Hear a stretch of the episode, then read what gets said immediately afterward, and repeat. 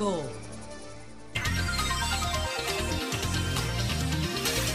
Son las 6:56 minutos. Buenos días, dominicanos, dominicanas, ciudadanos, ciudadanas del mundo. Julio Martínez Pozo. Los comentarios de los temas más importantes en el programa de mayor influencia de la radio y la televisión nacionales. Entonces, buenos días a todo el equipo del Sol de la Mañana, la audiencia de Sol, la de Telefuturo, Canal 23. Vamos a tratar estos temas y dejo uno reservado que ojalá el primero que tiene deseo de que el tiempo no me dé de tratarlo hoy para seguirlo ponderando con mayor frialdad soy yo. Por eso no voy a, no voy a, no voy a, mencionar ese tema, sino que si tengo el tiempo lo trato. La primera pregunta. ¿Por qué mataron a Papito Forever? Papito Forever fue el recluso que mató a su mujer en la cárcel de La Vega. ¿Por qué mataron a Papito Forever? Entonces, hay una evaluación en Estados Unidos hecha entre historiadores, entre politólogos, historiadores, entre académicos, sobre los presidentes de Estados Unidos. Eh, se llama eh, Grandeza Presidencial. Y entonces ahí están evaluados los 45 presidentes de Estados Unidos. En el estudio aparece desde el presidente, el mejor presidente de Estados Unidos, según esa evaluación que vamos a comentar, que es Abraham Lincoln, hasta el peor presidente de Estados Unidos que ha sido Donald Trump. De acuerdo con esa evaluación eh, que vamos un poquito a ponderar en, en detalles. Por otra parte, por otra parte, ustedes se acuerdan cuando comentamos lo de Transparencia Internacional, eh, que se había registrado una mejoría en la valoración de percepción de la corrupción en República Dominicana. Les dijimos en ese momento que le pusieran un granito de sal porque la evaluación la hace participación ciudadana. O por lo menos suministra, suministra la data para la evaluación, aunque no la termine haciendo, pero es quien alimenta la evaluación. Que le pusieran un granito de sal a eso. Entonces resulta que ahora tenemos el barómetro de las Américas que se presentó en el día de ayer y es totalmente contradictorio con esa de Transparencia Internacional. Dice una cosa totalmente distinta a lo que decía Transparencia Internacional. Entonces, voy a dejarlo ahí, voy a dejarlo ahí, ya lo otro eh, que le planteé está dentro del ámbito de la evaluación política de los resultados de las elecciones. Pero quiero, quiero pues antes, eh, pues desear que Monseñor Cecilio Raúl Versosa, que había estado en la República Dominicana como obispo misionero designado por el Papa Francisco, deseo que en su nuevo destino pues siga eh, cultivando éxitos y aportando a su iglesia. Eh, ya su misión ha concluido en la República eh, Dominicana, él parte hacia otro, a otro destino. su, su, partida sé que será muy, muy sentida porque eh, había estado haciendo un, trabajo importante dentro de, dentro de la iglesia y en momentos en que la iglesia eh, pues eh, lo necesitaba. Entonces le ha tocado como obispo misionero pues partir. Así es que le deseamos a Monseñor Cecilio Raúl Versosa pues lo mejor en su nuevo en su nuevo destino y ojalá que en algún momento pudiera eh, regresar a la República Dominicana. La referencia de personas eh, de la iglesia sobre sus aportes que me han llegado realmente eh, son, son excelentes. Así es que un saludo para Monseñor Cecilio Raúl Versosa y éxito en su nuevo, en su nuevo destino como obispo misionero. Quiero también lamentar lo que ocurrió con, con Domingo Núñez eh, en Cañongo.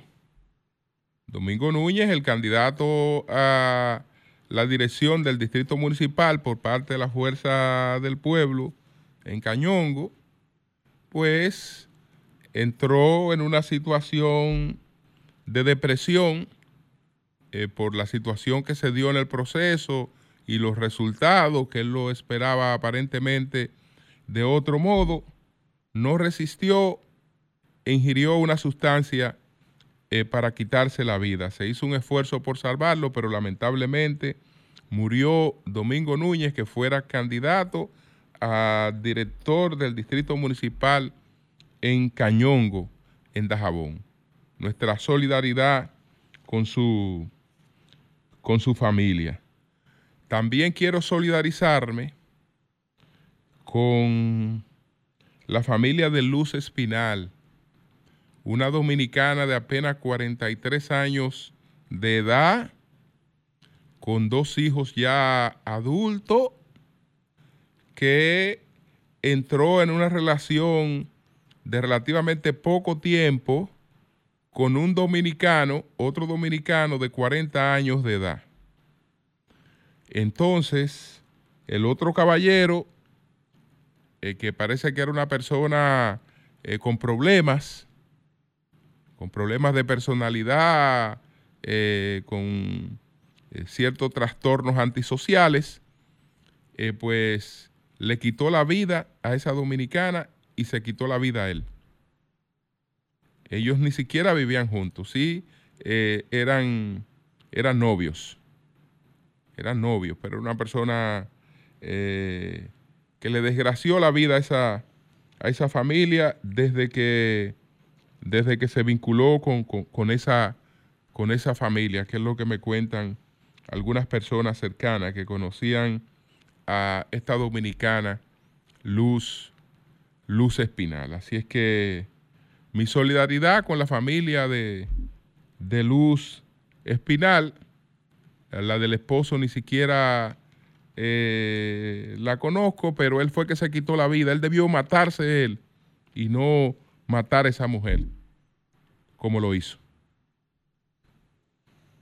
Bueno, entonces, señores, entremos en materia con los temas que presentamos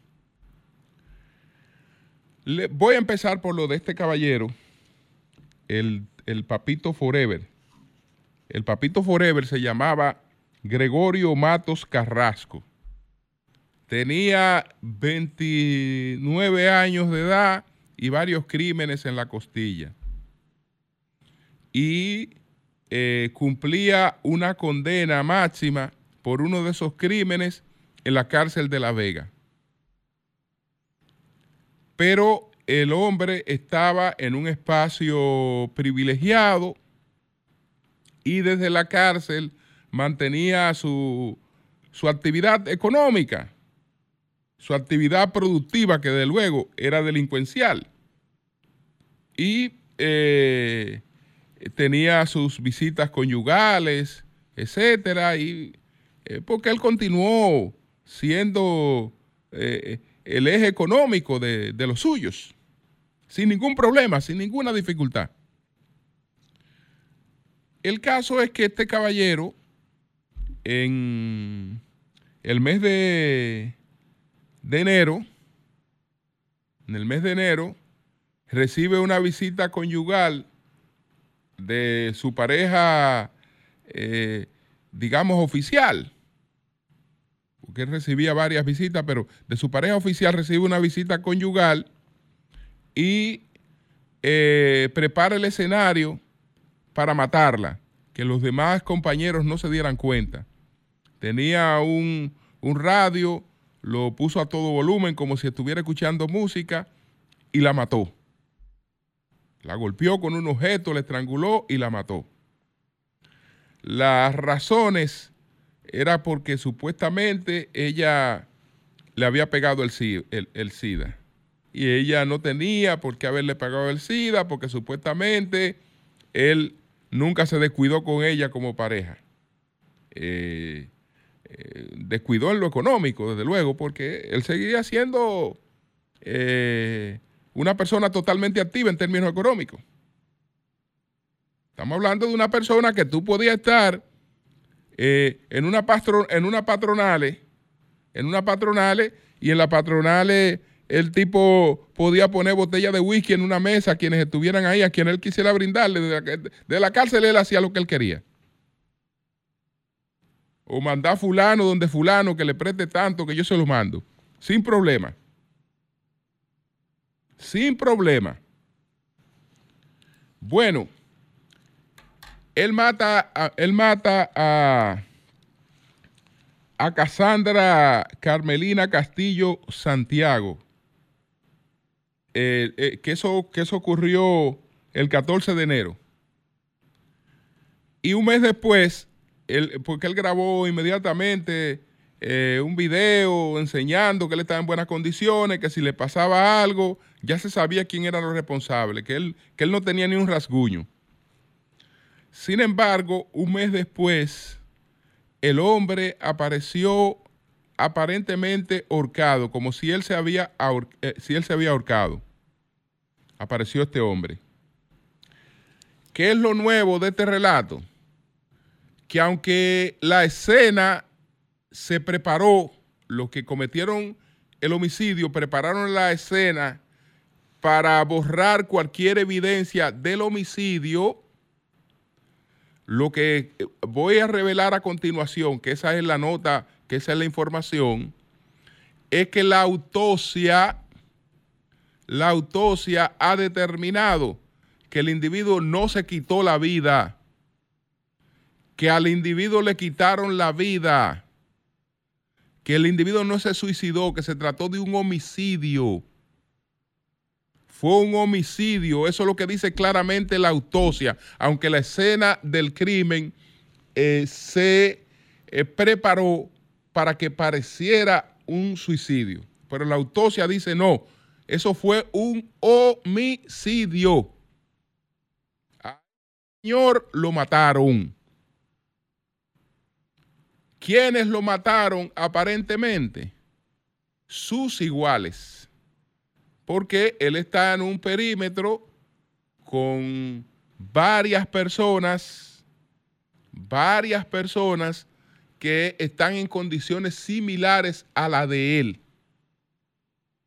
Y entonces él afectó ese perímetro. Él lo afectó. ¿Por qué? Porque los otros reciben la visita de sus mujeres también. Reciben la visita, visita de, de sus mujeres también.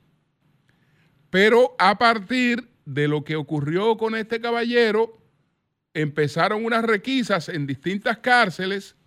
Ustedes vieron lo que ocurrió en la de la Victoria, en la propia de La Vega, en etcétera. Y la situación se le tornó diferente a las personas que estaban en ese, en ese entorno. Se le tornó diferente, totalmente diferente. Entonces, parece que eh, decidieron, decidieron eh, ellos mismos aplicarle su justicia. Parece que decidieron aplicarle su justicia porque con la actuación de él, a él haber ahorcado a su mujer ahí, a ellos le crea un, problema serio. Un problema serio porque eh, cualquier mujer tiene que pensarlo dos veces para ir a visitar a, su cónyuge que, está igual que el otro, también condenado, eh, etcétera, o haciendo ese tipo de cosas. Y eh, aparentemente ellos querían demostrar que eh, repudiaron totalmente ese, ese crimen.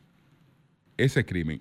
Desde luego, yo le, he agregado mi, lectura, mi interpretación, porque la, lo objetivo, lo noticioso, es que la autopsia determinó que al individuo lo mataron, que fue un homicidio. Eso es, eso es la noticia. Yo he tratado de especular un poco sobre las razones que habrían tenido los de su propio entorno para producir ese, ese hecho con, con relación al denominado eh, Papito, Papito Forever. Papito Forever. Entonces, paso inmediatamente a otro de los temas. Y ahora les voy a hablar de esta encuesta especializada, de ese estudio especializado que se ha publicado en los Estados Unidos, se acaba de publicar, es la tercera que se hace. Es la tercera que se hace. Ya en el 2015, en el 2018, se habían publicado estos estudios. Ahora se publica el tercero de estos estudios sobre grandeza presidencial. Son estudios que están eh, siendo coordinados por eh, dos distinguidos profesores. El profesor de Ciencias Políticas de la Universidad de Houston, eh, Brandon Rottinghaus, y el profesor de Ciencias Políticas de la Universidad de, Carolina, de, Carolina de la Costa, eh, Justin Baum. Entonces, ellos envían cuestionarios, unos cuestionarios, unos 519 historiadores, eh, politólogos, académicos, gente especializada, y eh, recibieron la respuesta de por lo menos 200 de ellos. Y ahí se articula este, este estudio. Es decir, es gente especializada, no es una encuesta común. Una encuesta común, por ejemplo, ubica a Biden, si usted le pregunta a la gente común, ¿en qué lugar aparece Biden? Biden aparece entre los presidentes con menor valoración. Aparece igualado a Jimmy Carter en, en, bajísima valoración como presidente entre, entre el público en general. Sin embargo, en este estudio, entre los 45 presidentes que ha tenido Estados Unidos, Biden aparece como el número 14. Es decir, no muy lejos del top 10 de los 45. Aparece en el 14.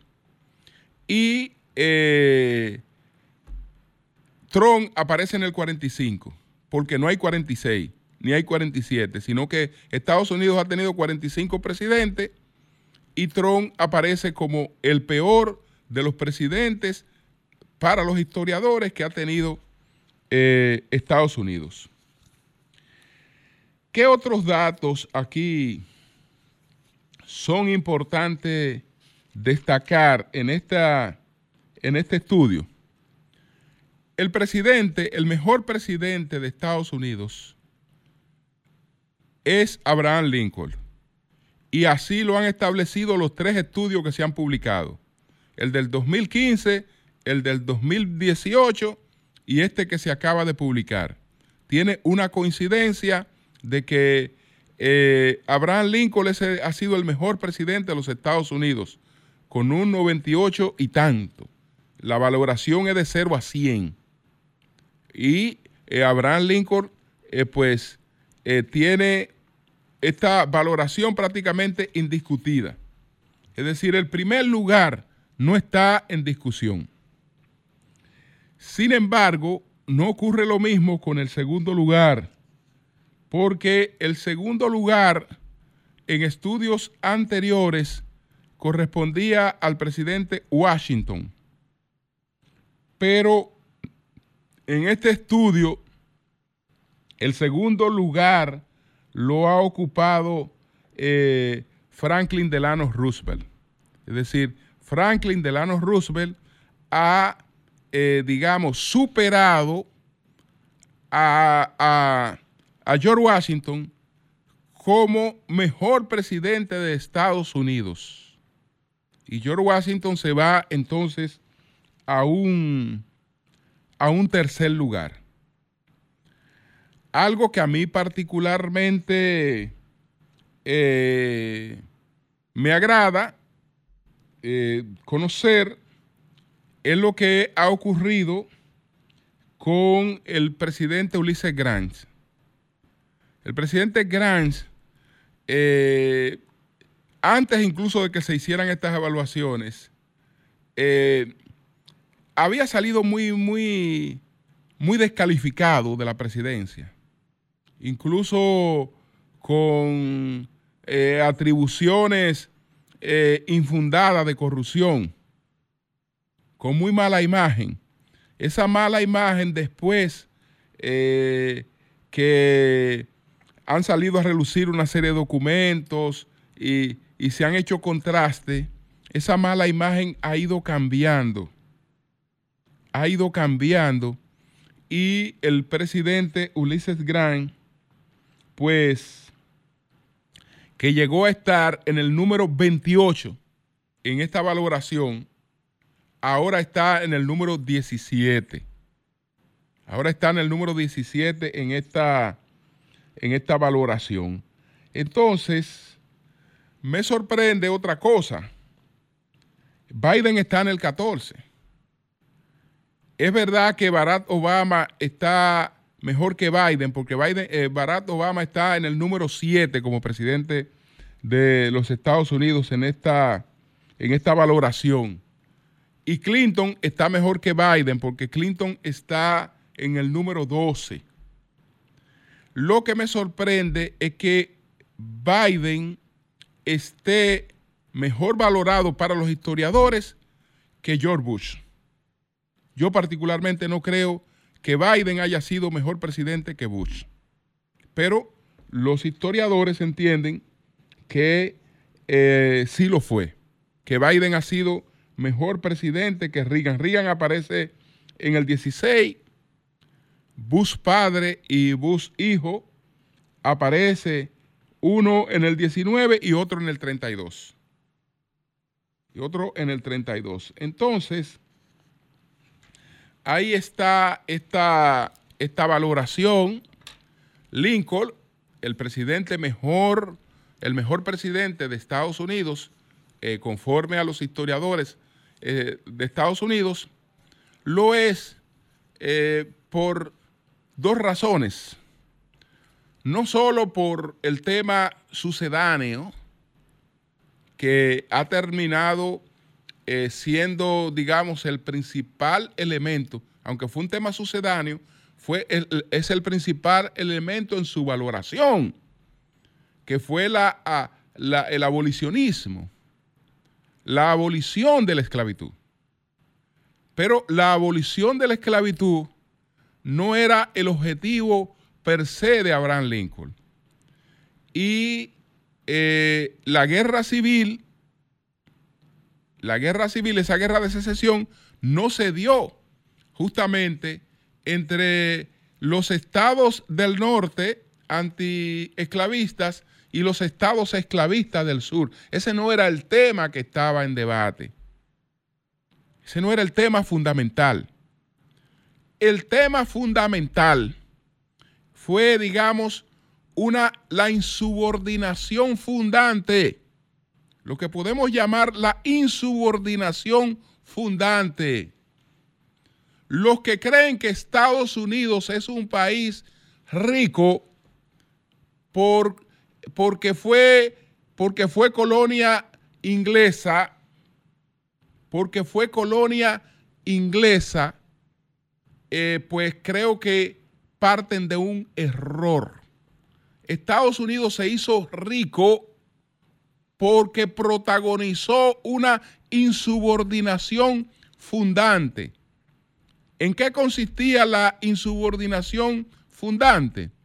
Bueno, Estados Unidos eh, no quiso, no quiso seguir el discurso, lo que Inglaterra decía, sino que Estados Unidos quiso hacer lo que Inglaterra hacía.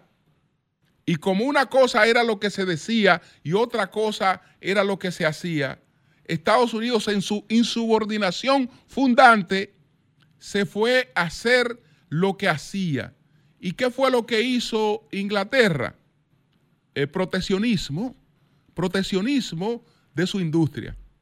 Y Estados Unidos con Lincoln a la cabeza, con Lincoln y desde luego Lincoln orientado por el mejor economista de Estados Unidos, por lo menos del siglo XIX, el mejor economista de Estados Unidos, eh, Henry Carey, que plantearon que la, el camino del desarrollo estaba en el proteccionismo industrial.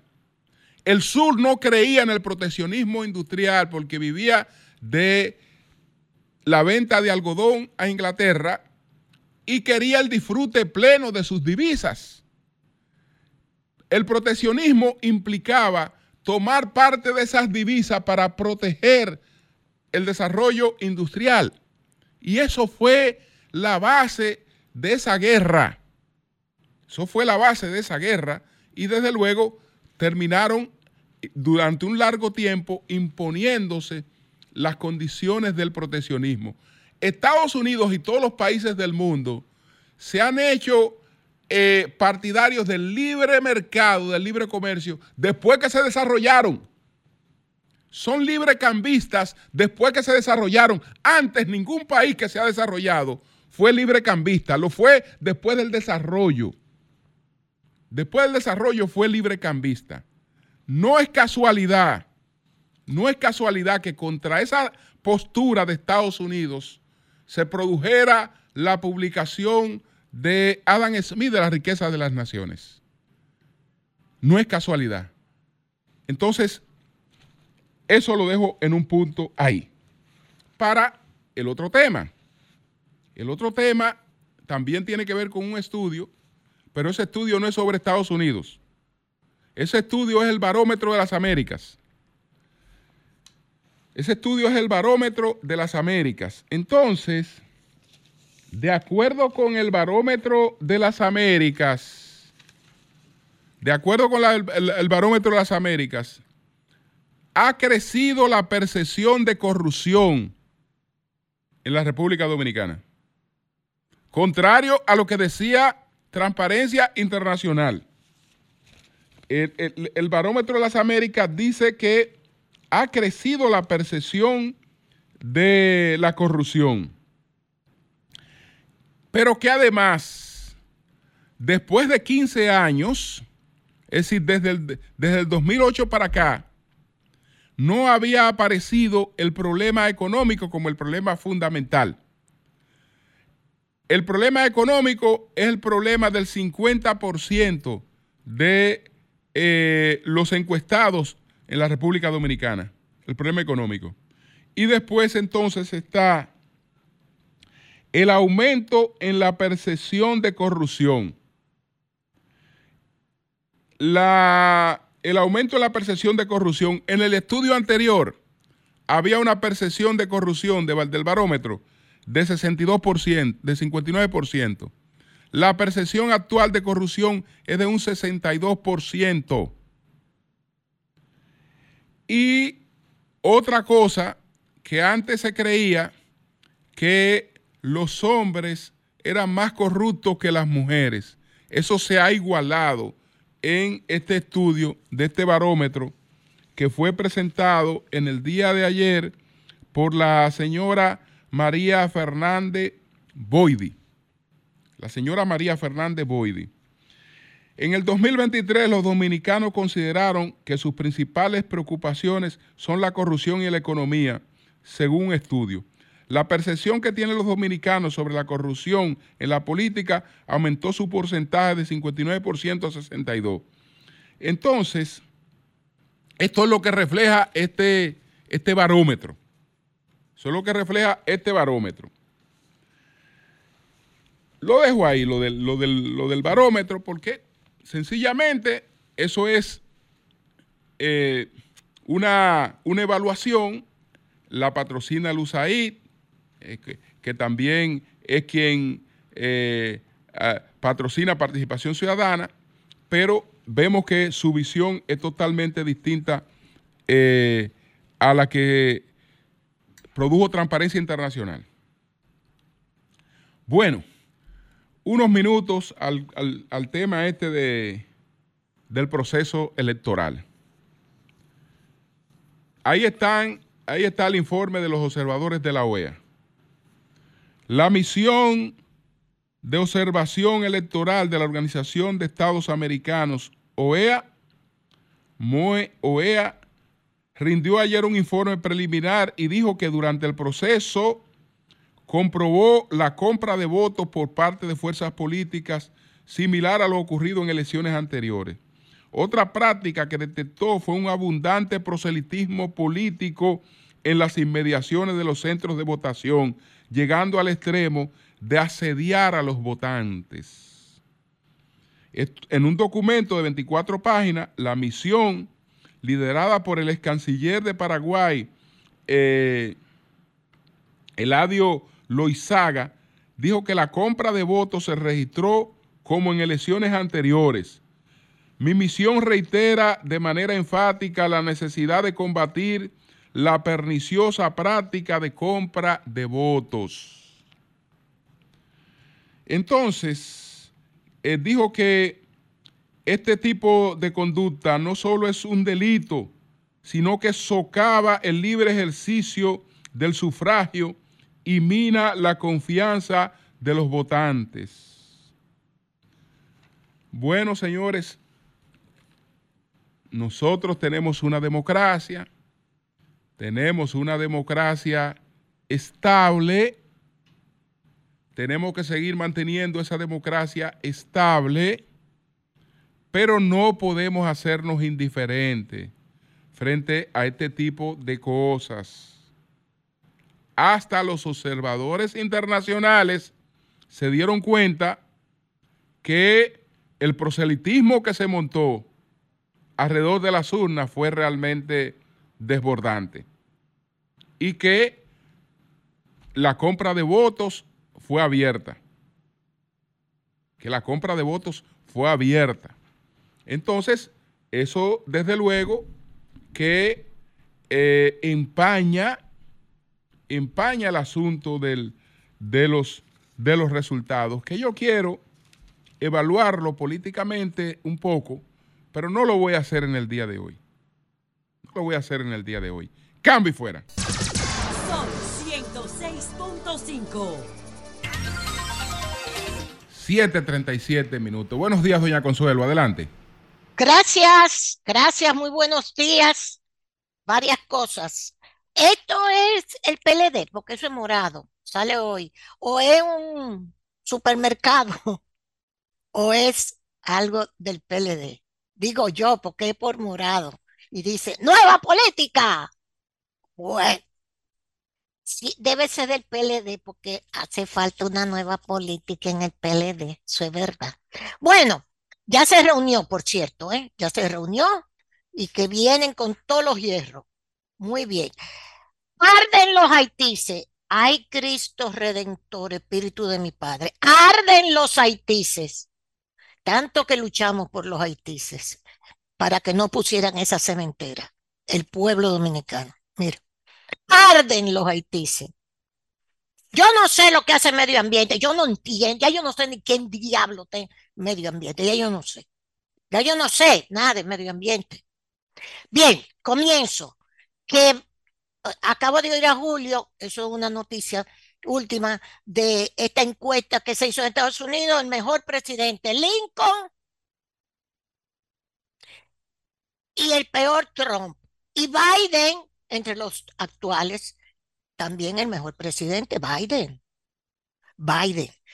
No aparece John Fitzgerald Kennedy, yo creí que me iban a decir que el mejor presidente de la bolita del mundo, está muy bien Lincoln, pero después yo creí que era Kennedy, porque los otros no se ocuparon de la igualdad racial en Estados Unidos, pero los Kennedy sí dicho sea de paso, y lo lloramos todo hasta el día de hoy a John Fitzgerald. Su sobrino, Robert Francis Kennedy Jr., está postulándose, nadie le hace caso porque allá hay una dictadura perfecta, Partido Republicano y Partido Demócrata, y se acabó el análisis.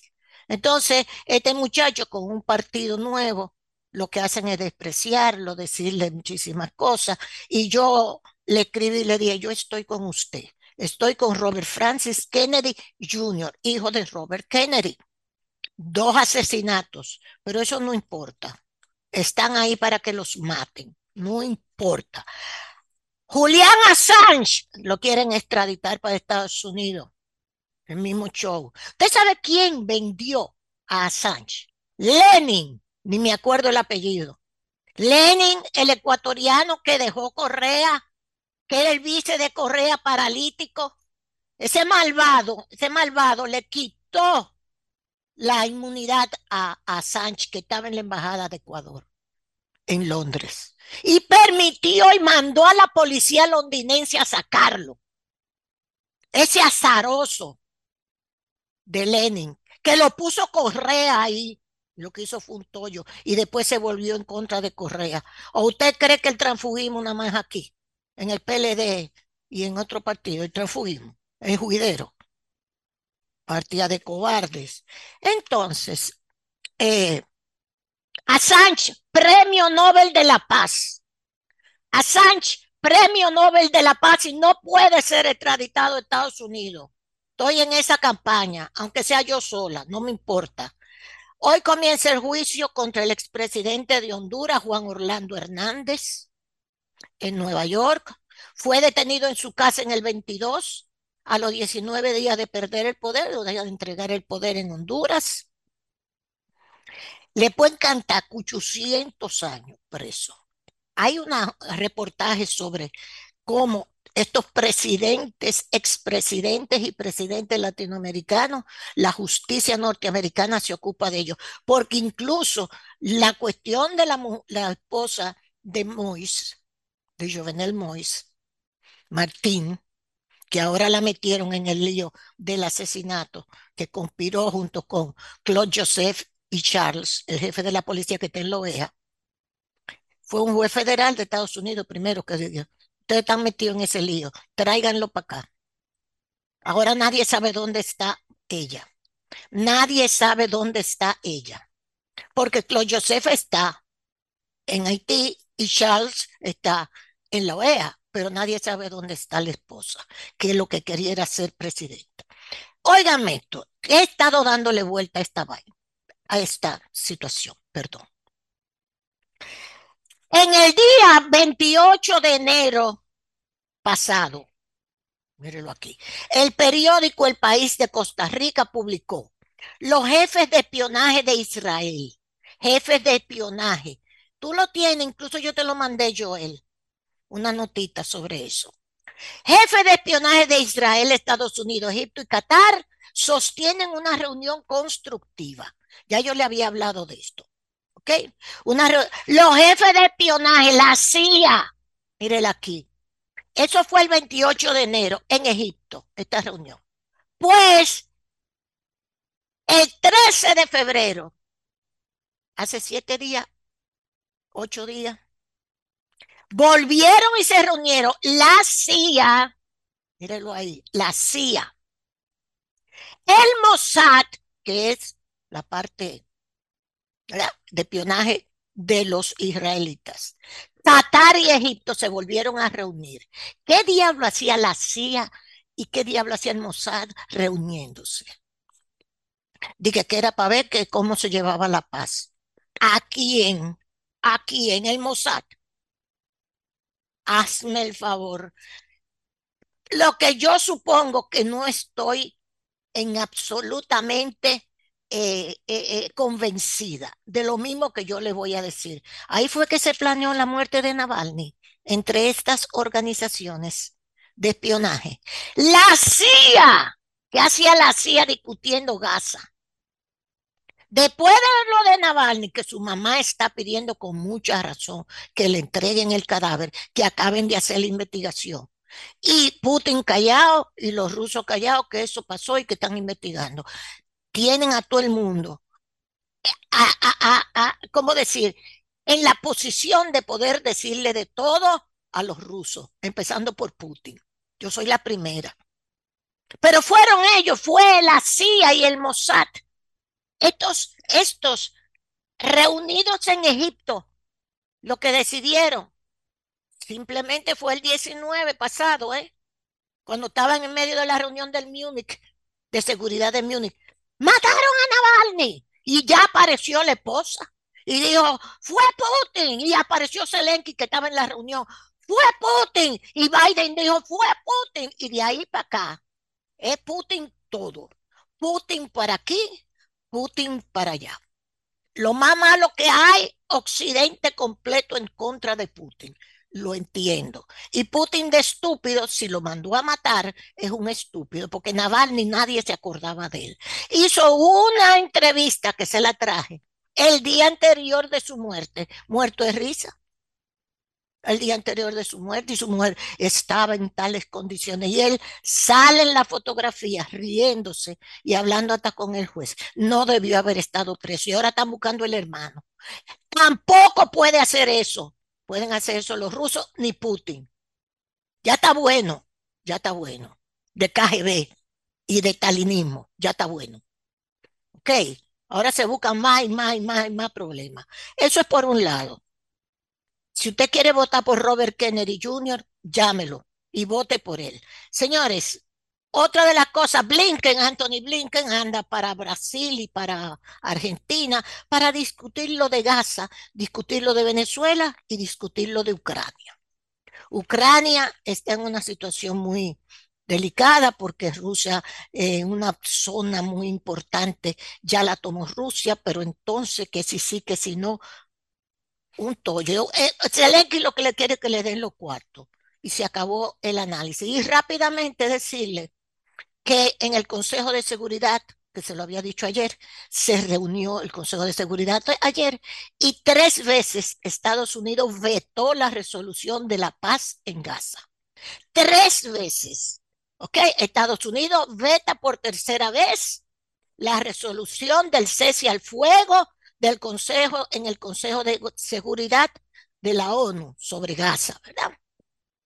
Entonces vino y le dijeron los argelinos, eso que usted está haciendo a Estados Unidos implica un respaldo a la violencia brutal y el castigo colectivo a los palestinos.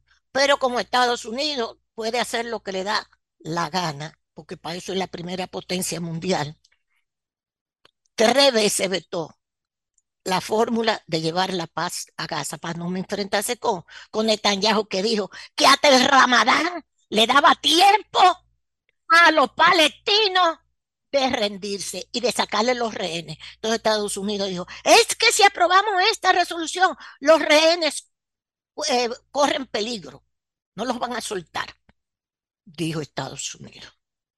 Ellos sabrán. Y también en la Corte Internacional de la ONU, que está en La Haya, de Justicia de la ONU, hay una resolución también analizando lo que está sucediendo en Gaza y se supone Israel, Israel dice que, que no le va a hacer caso a eso, que ellos que ellos no le importa, que digan lo que le dé la gana. Lo más probable es que Estados Unidos también lo apruebe de esa forma. Señores, Estoy haciendo un resumen de lo más rápido posible. La misión de la OEA deplora la compra de votos, pero el único que apareció comprando votos es uno de la fuerza. El único que yo he visto que han denunciado comprando votos que yo no sé de dónde sacaron los cuartos. ¿De, Leonel, ¿de dónde sacó cuartos para comprar votos? Ahí es relajando, porque uno tiene hasta que reírse. Pero el caso es a Riverón en Dajabón, lo felicito, ganó por cuatro votos. Es un fajador, Riverón, y ha defendido la República Dominicana. Después que dijo, sí, el canal que lo haga, pero se ha farado en dos patas, Riverón en Dajabón. Así que un abrazo a todos y que Dios nos acompañe en esta clarinada para que ustedes estén pendientes de la tercera guerra mundial. Viene por ahí, aunque usted no lo crea. Gracias. Bueno, pues muchas gracias, doña Consuelo, muchas gracias. Tenemos en la línea telefónica Jairo, que tiene algunas informaciones. Buenos días, Jairo, adelante. Muy buenos días, muchas bendiciones al mejor programa del país y de América Latina, El Sol de la Mañana. Que Dios me lo bendiga. Don Julio, ¿cómo está después del proceso? Bien, bien, adelante Jairo. Amén. Investigando ya datos concretos, Julio, y anunciar al país los ganadores y sus jefes políticos. En el caso de la circunscripción número uno de la capital, la más importante del país, don Julio y don Manuel, don Pedro, María Elena, don Eury, la más importante del país, la número uno del Distrito Nacional. En el caso del PLD, del PLD, el PLD tenía dos regidores importantes en la número uno de la capital, que era mi, mi amiga y vecina Kenia Castillo y Francisco Regalado. Pierden, pierden en este proceso del domingo. Entra nuevo, eh, entra nuevo el joven Ariel Gutiérrez, que es muy cercano a Domingo Contreras, y también entra nuevo en la número uno que gana Jorge Pacheco. Jorge Pacheco, los dos ganadores que desplazan en el mismo PLD a Kenia Castillo, que pierde, y a Francisco Regalado, que pierde.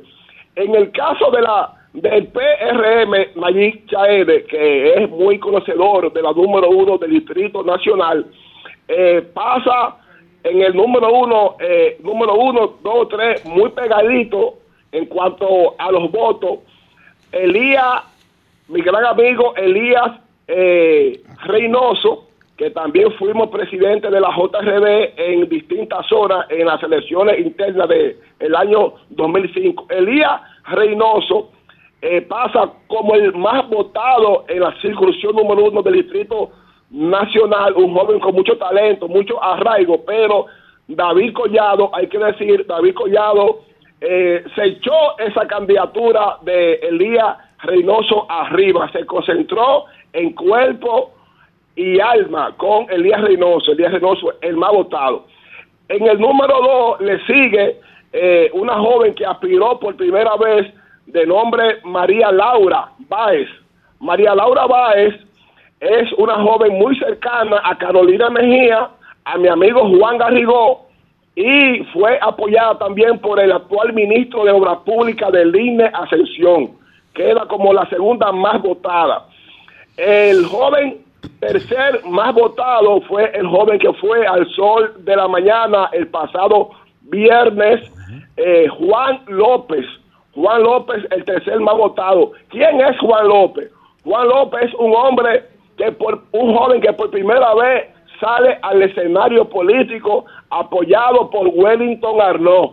Pero hay que decir también que ha sido una revelación porque aunque fue apoyado por Wellington Arnaud, por la estructura de Wellington Arnaud, Wellington Arnaud casi no tenía tiempo, no tenía tiempo de concentró, eh, en concentrarse en esa candidatura de Juan López porque Wellington Arnaud fue designado jefe de campaña de Dios hasta Santo Domingo Este. Que hay que decir ahí mismo que cuando Wellington Arnold asume la, candidatura de Dios Astacio, eh, el gran amigo eh, el, del PLD eh, tenía 20 puntos, 20 puntos por encima de Dios Astacio. Eso que decirlo. Eso es decir, vuelvo y repito, ¿eh? Cuando Wellington Arnaud asume la candidatura de Dio Astacio como jefe político de ese municipio designado por el presidente y, por el PRM, eh, Dio Astacio tenía eh, el anterior el, anterior candidato del PLD tenía 20 puntos por encima de Dio Astacio. En el cuarto lugar, don Julio, en la circunscripción número uno del Distrito Nacional de los PRMistas, sale también Giovanni Moya, que ya tiene dos periodos con este, que es un hombre de Hipólito Mejía.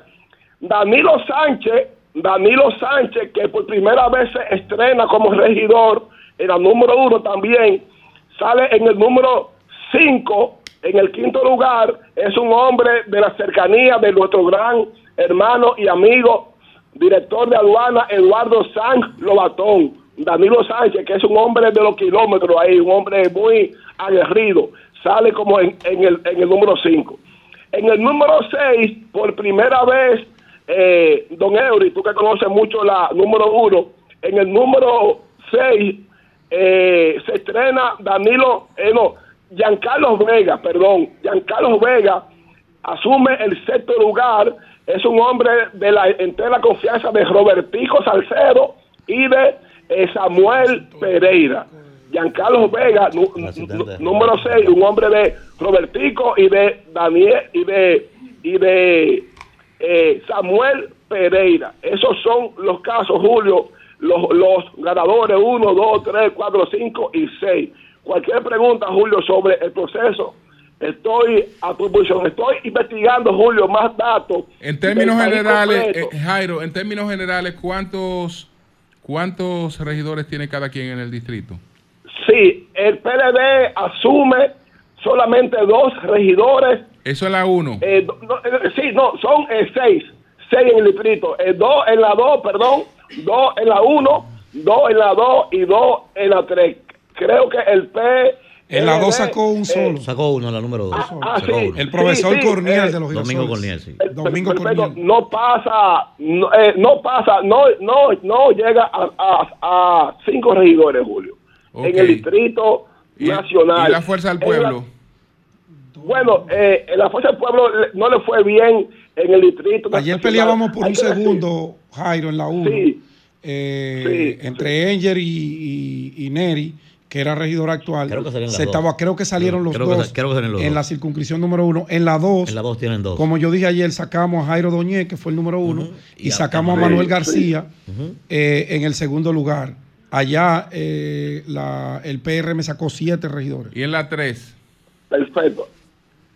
En julio, ahí hay, hay algo sumamente importante.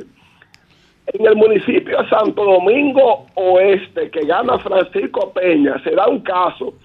El hijo de Radamés González, de tu gran amigo Radamés González, Radamés González, casi once mil y pico de, de votos, se convierte en el joven más votado como regidor en el municipio Santo Domingo Oeste. También la alcaldesa, la alcaldesa electa el pasado domingo, que se llama Ani Sánchez, es una mujer de la almohada de la casa de Radamés González, que pasa a acompañar a Francisco Peña como eh, nueva vicealcaldesa, vicealcaldesa en Santo Domingo Oeste, de nombre Ani Marte. Pero la gran revelación en el municipio de Santo Domingo oeste lo, lo ha sido el joven eh, el joven hijo de Ramés González Ramés Sánchez. Bueno, revelación. Ah, sí. Cambio fuera. Sí, sí.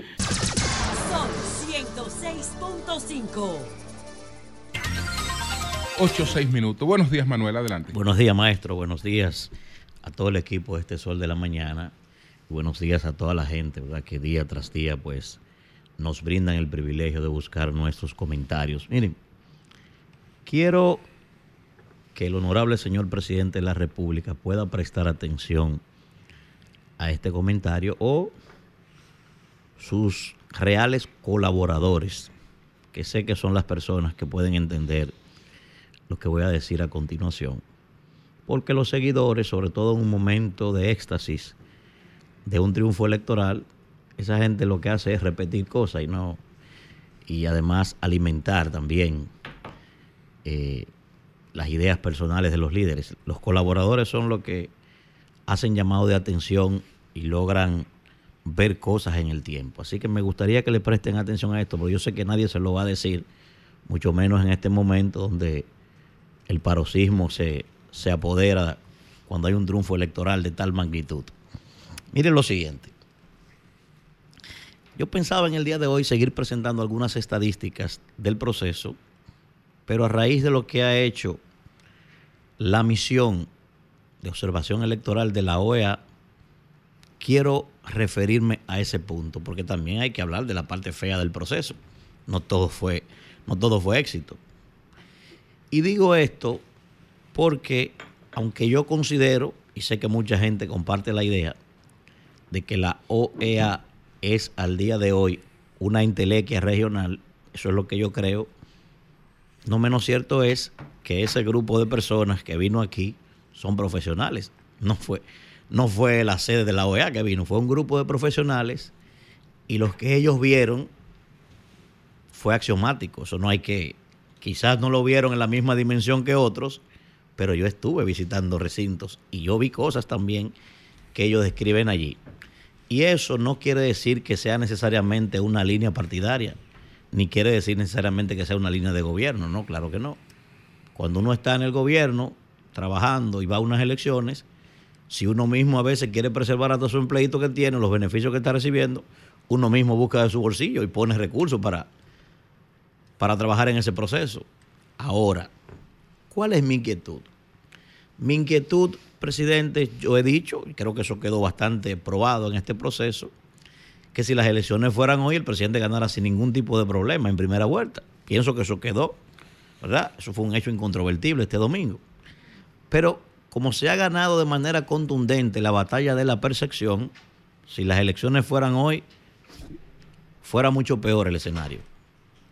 Creo que solo un cisne negro pudiera evitar que ahora en mayo el presidente de la República se pudiera reelegir en primera vuelta con contundencia. Si todo sigue como va, sin ningún tipo de contratiempo, repito, si no hay un cisne negro o un imponderable, como le llamamos nosotros, eso va a ocurrir sin ningún tipo de problema, sobre todo con la experiencia de lo de ahora. Ahora, presidente, lo siguiente, mire. Fabián Peters es al día de hoy una filósofa y escritora británica de las principales tratadistas que hay sobre la legitimidad del poder. Dice esta señora que la legitimidad del poder es tan importante o más que la justicia al día de hoy. Y digo esto porque tiene que hacer un gran esfuerzo, presidente. Tiene que hacer un gran esfuerzo usted y sus colaboradores por evitar que las cosas que vimos, que no son nuevas, es verdad que no lo son, pero que eso no pase. Primero porque usted no tenía, no, o mejor dicho, no tiene la necesidad de eso, porque cuando digo tenía, quizás el, no, no, no. Que gente suya o gente de su partido hayan incurrido en eso, lo único que hace es afectar su imagen. Usted iba a ganar las elecciones o su partido sin ningún tipo de problemas. La OEA ha dicho que vio compra de votos, que vio proselitismo desmesurado en los centros de votación y yo agrego que no lo señalaron ellos, la denuncia que hizo la oposición también de que no se le entregó a tiempo la parte que le faltaba de los recursos. Y eso parece que también fue cierto. Y ese tipo de cosas no deben pasar en un proceso. Mire por qué. Primero, repito, porque no lo necesitaba tenía todas las ventajas para ganar con contundencia como lo hicieron. Pero hay que cuidar, presidente, la legitimidad de las elecciones y la legitimidad del poder. A propósito de eso, Moisés Naín, en su obra El fin del poder, habla precisamente sobre las victorias aplastantes. Habla sobre eso. Y hoy, cuando hablo de legitimidad, me refiero un partido de oposición no necesita, mire, ustedes pueden coger todos los alcaldes, pueden coger todos los diputados y todos los senadores y conseguir la presidencia. Y si no hay legitimidad, la oposición tiene la capacidad de generarle problemas. Porque ya hoy, por ejemplo, el mundo es tan diferente, el poder es tan diferente, como mismo lo señala Naín, Mire, por ejemplo, un Twitter de la Kim Kardashian hoy, en términos electorales, tiene más impacto que 100 legisladores en el Capitolio para el gobierno de Biden. Un Twitter de esa señora. Igual como está haciendo la otra ahora mismo en la campaña, la Taylor Swift. Entonces, ¿qué pasa, presidente, aquí? Mire, cuando hablo de legitimidad y ser cuidadoso con eso es por lo siguiente. Primero, porque ya usted ha señalado que su primer paso va a ser, cuando usted llegue, llamar a una convocatoria a todo el liderazgo para retomar las reformas estructurales. Y si la oposición se siente maltratada de tal forma en la búsqueda de conquistar el poder, le será muy difícil entonces contar con ellos para llegar a posibles acuerdos y propiciar las reformas estructurales que necesita todo el país, que sí se necesitan. Ese es el primer paso. El segundo paso por el que debe cuidar la legitimidad de su elección es para que pueda entonces desarrollar su gestión de gobierno.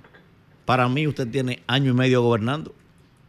Eso no lo va a reconocer nunca la oposición, y mucha gente no lo va a reconocer ahora. Los dos primeros años y medio del gobierno, usted lo que llegó ahí fue enfrentar crisis. Tiene en esencia año y medio gobernando. Entonces, para que pueda desarrollar su gobierno, si se reelige, como pienso que puede pasar sin ningún problema, tiene que contar entonces con la paz de la oposición para que le permitan gobernar y desarrollar su gestión de gobierno con éxito. Y para eso tiene que tener, repito, la legitimidad social y política. Tercer punto, para que también se pueda concentrar, es lo que creo yo, no sé si usted estará pensando en eso, en, preparar su salida también. Porque yo presumo que usted va a salir en el 28, ¿verdad? Entonces, para que no le vaya a pasar como su antecesor, que por tener un afán ese señor de quedarse en el poder, se le hizo tarde y prácticamente meses antes de salir fue que se dedicó a preparar su salida y mire lo mal que salió. No hay nada más importante cuando un presidente logra la reelección que ha agotado un ciclo de gobierno que sentarse con tranquilidad a preparar su salida. Eso es lo más importante después que uno conquiste el poder, para salir bien, para que la gente quiera a uno, para que la gente respete a uno y para uno tratar de dejar inclusive su propio partido gobernando. Ese es el éxito de un gobernante cuando, cuando conquista el poder y va de salida. Y lo otro, el tema de la bandera del cambio. Esas cosas deben cuidarse porque el cambio pasó de ser un eslogan de campaña a ser la bandera de gobierno. Y yo sé que usted ha estado muy de cerca cuidando eso. Ahora tienen que orientar a sus colaboradores para que también puedan cuidar eso y no tengamos este tipo de ruidos innecesarios. Y digo esto, ¿verdad? Digo esto porque esto que acaba de hacer en este informe la OEA no era necesario. No es necesario ese proselitismo, ya el que iba a ganar iba a ganar el día de las elecciones. Yo soy pragmático, yo creo en eso. Yo creo en el pragmatismo político. Ahora, el pragmatismo no se puede llevar de encuentro el fin último. El pragmatismo es el medio para ganar elecciones. El fin último es salir con, con buenas notas en el ejercicio del poder, pero para salir con buenas notas se necesita la gobernanza, se necesita el concierto con las fuerzas opositoras. Y si entonces nos sentimos maltratados o ellos se sienten maltratados, no van a sentarse en la mesa del diálogo en la dimensión que uno procura.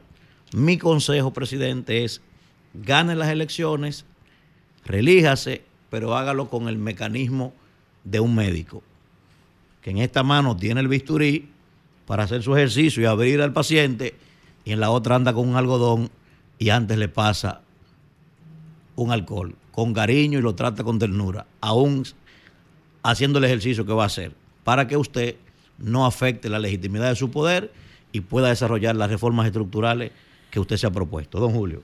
Bueno, pues nos vamos inmediatamente con don Jaime. Buenos días, don Jaime, adelante. Buen día, señor Martínez Pozo, y buen día al resto del equipo. Eh, Santiago ha estado lloviendo, aunque no con mucha intensidad desde anoche. Eh, se cumplen los pronósticos que había hecho la Oficina Nacional de Meteorología de que estaría lloviendo desde anoche y durante todo el día de hoy. Y esto implica también que las temperaturas han bajado un poco. Eh, no así en términos políticos. Pero bueno, antes de, yo poder entrar al tema partidario, si ustedes quieren alguna información, Debo decir que ayer se conoció la noticia de que la empresa Yasaki, de origen japonés y que está en varios países de América Latina instalada, es una compañía que fabrica partes o piezas para vehículos, ramales eléctricos fundamentalmente. Y dependiendo del país, también están dedicados a otro tipo de construcción. Pues esa empresa se va a instalar en el Parque Industrial Pisano, que está en Santiago, en la ruta Santiago-Villa González, con una inversión en principio de 100 millones de dólares. Dentro de tres meses se va a iniciar el proceso de construcción de las naves que ocupará esta empresa y que se estima que estará iniciando sus operaciones en el año 2025, el año próximo. Eh, cabe destacar que este anuncio que fue hecho eh, en una reunión del presidente de la República con eh, los inversionistas del grupo japonés y el ministro de Industria y Comercio, Víctor Ito Bisonó, pues se destaca el hecho de que, según la compañía, la mayor cantidad de empleos serán destinados a mujeres. Y esto para las mujeres es una buena noticia, pero es una realidad que las mujeres se están imponiendo en todo el mercado laboral del país y gran parte del mundo. Esa es la realidad. De manera que es eh, regocijo para los dueños de la empresa, de la corporación del Parque Pisano, es una noticia muy eh, alentadora porque es una buena inversión que se hace en el sector zona franca y que va a beneficiar, como dije, a 1.200 empleos directos que se van a establecer y que la mayoría serán para las mujeres. Es una noticia buena en medio de tanto activismo partidario como consecuencia de las elecciones del pasado domingo. Eh, también el, eh, de los datos que aporta la encuestadora Barómetro de las Américas, está uno que debiéramos eh, tratar de que se proyecte en una, con una mayor importancia, y es el hecho de que el 33% de los hombres encuestados justifican la violencia de la mujer por infidelidad. Esto evidencia el machismo porque no hay manera de justificar el hecho, porque si hay un ente que es infiel, es el hombre. Y no se justifica entonces que un hombre maltrate a una mujer porque le sea infiel. Porque entonces, si las mujeres fueran a maltratar a los hombres por infidelidad, pues tendrían que dejarlo desde antes de, establecer un compromiso serio, una relación seria. Pero eso lo que demuestra es que el machismo sigue eh, muy adentrado en la psiquis del dominicano y que no importa la edad, porque la misma medición que ha hecho Barómetro de las Américas dice que en el 2014 la cantidad de hombres que pensaban así era menor. O sea que el tema de, de los jóvenes siguen siendo tan machistas como sus padres y abuelos. Y esto eh, no es positivo, esto es muy negativo. Y la mujer de hoy no está dispuesta a aguantarles cosas al hombre, de manera que eh, el, el feminismo, que también es un componente junto al machismo, eh, van a seguir eh, aumentando y los femicidios continuarán, lamentablemente, van a continuar, porque es la visión de la mayoría de los hombres, una, una gran proporción, no un 33%, no, es mayor el porcentaje de hombres que entiende que la mujer le pertenece y que es, posee, posee a ese ser. Es una gran cantidad, no es un 33, es mucho más por ahí es mucho más elevado. De manera que yo le presté atención a esos datos del barómetro de las Américas, aunque hay otros muchos. Habla de que el de la corrupción eh, en los políticos. Bueno, eh, la corrupción de los políticos nos afecta a todos porque se apropian del erario, de lo que es de todos. Pero este es un país que es difícil encontrar una zona, un sector donde la corrupción no esté presente. Eh, y vemos la cantidad de delincuentes que hay, no de eh, delincuentes asaltantes y callejeros, no, sino de delincuencia, eh, tampoco de cuello blanco, como se dice, no, sino actos de corrupción a todos los niveles, en el sector público y en el privado también. De manera que los políticos no son los únicos corruptos que hay en el país. La sociedad dominicana la sociedad dominicana en su, mayor proporción está dedicado a las actividades de corrupción, a la compra y venta, al hurto. Y son muchas las empresas que están siendo afectadas por el hurto hecho por sus propios empleados. Esa es la realidad. No sé si ustedes quieren saber algo con relación a el proceso electoral en Santiago. Si ustedes quieren me pueden preguntar, por favor. Estoy dispuesto a responderle. Micrófono cerrado. Eh, don Jaime, sobre el nivel de abstención en Santiago, ¿cuál fue el nivel de abstención en Santiago y qué lo explica siendo Santiago uno de los lugares donde se concentraba una de las principales batallas, eh, digamos, de este proceso? Bueno, ciertamente, eh, en mi opinión, y, lo advertí con tiempo, eh, Santiago se supone que era el epicentro del activismo partidario por una razón fundamental. El candidato del Partido de la Liberación Dominicana actualmente es el alcalde por un segundo periodo consecutivo. Y entonces se estimaba y se establecía que perder la alcaldía para ese candidato presidencial eh, era un, un, hecho que le iba, de alguna manera, le iba a afectar. Y por consiguiente había un gran interés en ganar las elecciones. Para el partido opositor, en este caso, el PRM, partido de gobierno, era fundamental entonces ganar la plaza de Santiago. Pero los que siguen las estadísticas de los procesos electorales saben muy bien que Santiago es una plaza que no ha sido de un partido determinado nunca. En Santiago ningún partido puede decir que tiene mayoría y que esa mayoría la va a conservar. Desde hace quizás un mes notábamos que había poco proselitismo y que las alianzas estaban funcionando, pero de manera muy, muy tímidas, especialmente la alianza del PLD con Fuerza del Pueblo y el PRD. En Santiago los dirigentes de Fuerza del Pueblo hacían campaña, pero no se le veía muy entusiasmado. Y entonces fue ya las últimas dos semanas cuando ese activismo cobró fuerza y que se vio un poco más de acción en términos partidarios. Y no es sorpresa que Santiago probablemente registre el más alto porcentaje de abstención. La Junta ha señalado que la abstención ha sido en sentido general a nivel nacional de un 53%, pero en Santiago es un poco más elevado, alrededor quizás de un 60 y pico por ciento. Yo señalaba que al principio, el, al otro día, el mismo día de las elecciones, que Santiago estaba rondando la extensión en un 70%. Y según los cálculos eh, preliminares, está más o menos en un 68%. 67.92, Porcentaje muy elevado. Eh, las razones, no sé. Eh, hay mucha gente teorizando que es una causa, que es, es otra. Realmente entiendo que Santiago no le presta mucha atención, nunca lo ha prestado mucha atención al tema municipal y, con Santiago el país. O sea, lo municipal, un alcalde, un director de distrito, un regidor, un vocal, pues no atrae mucho, eso es evidente. Pero también se evidencia que los políticos siguen actuando de la misma forma y no entiende que esta sociedad y el mundo han cambiado y que ya hay que hacer otras cosas, hay que presentar cosas más serias, más firmes, para que la gente se sienta motivado, aunque no hay muchas posibilidades de esa motivación. Hay quienes confiaban en que los jóvenes iban a tener un papel más determinante, aunque no eran mayoría los millennials, pero se creía que iban a tener una mayor participación y un gran entusiasmo, y no fue así.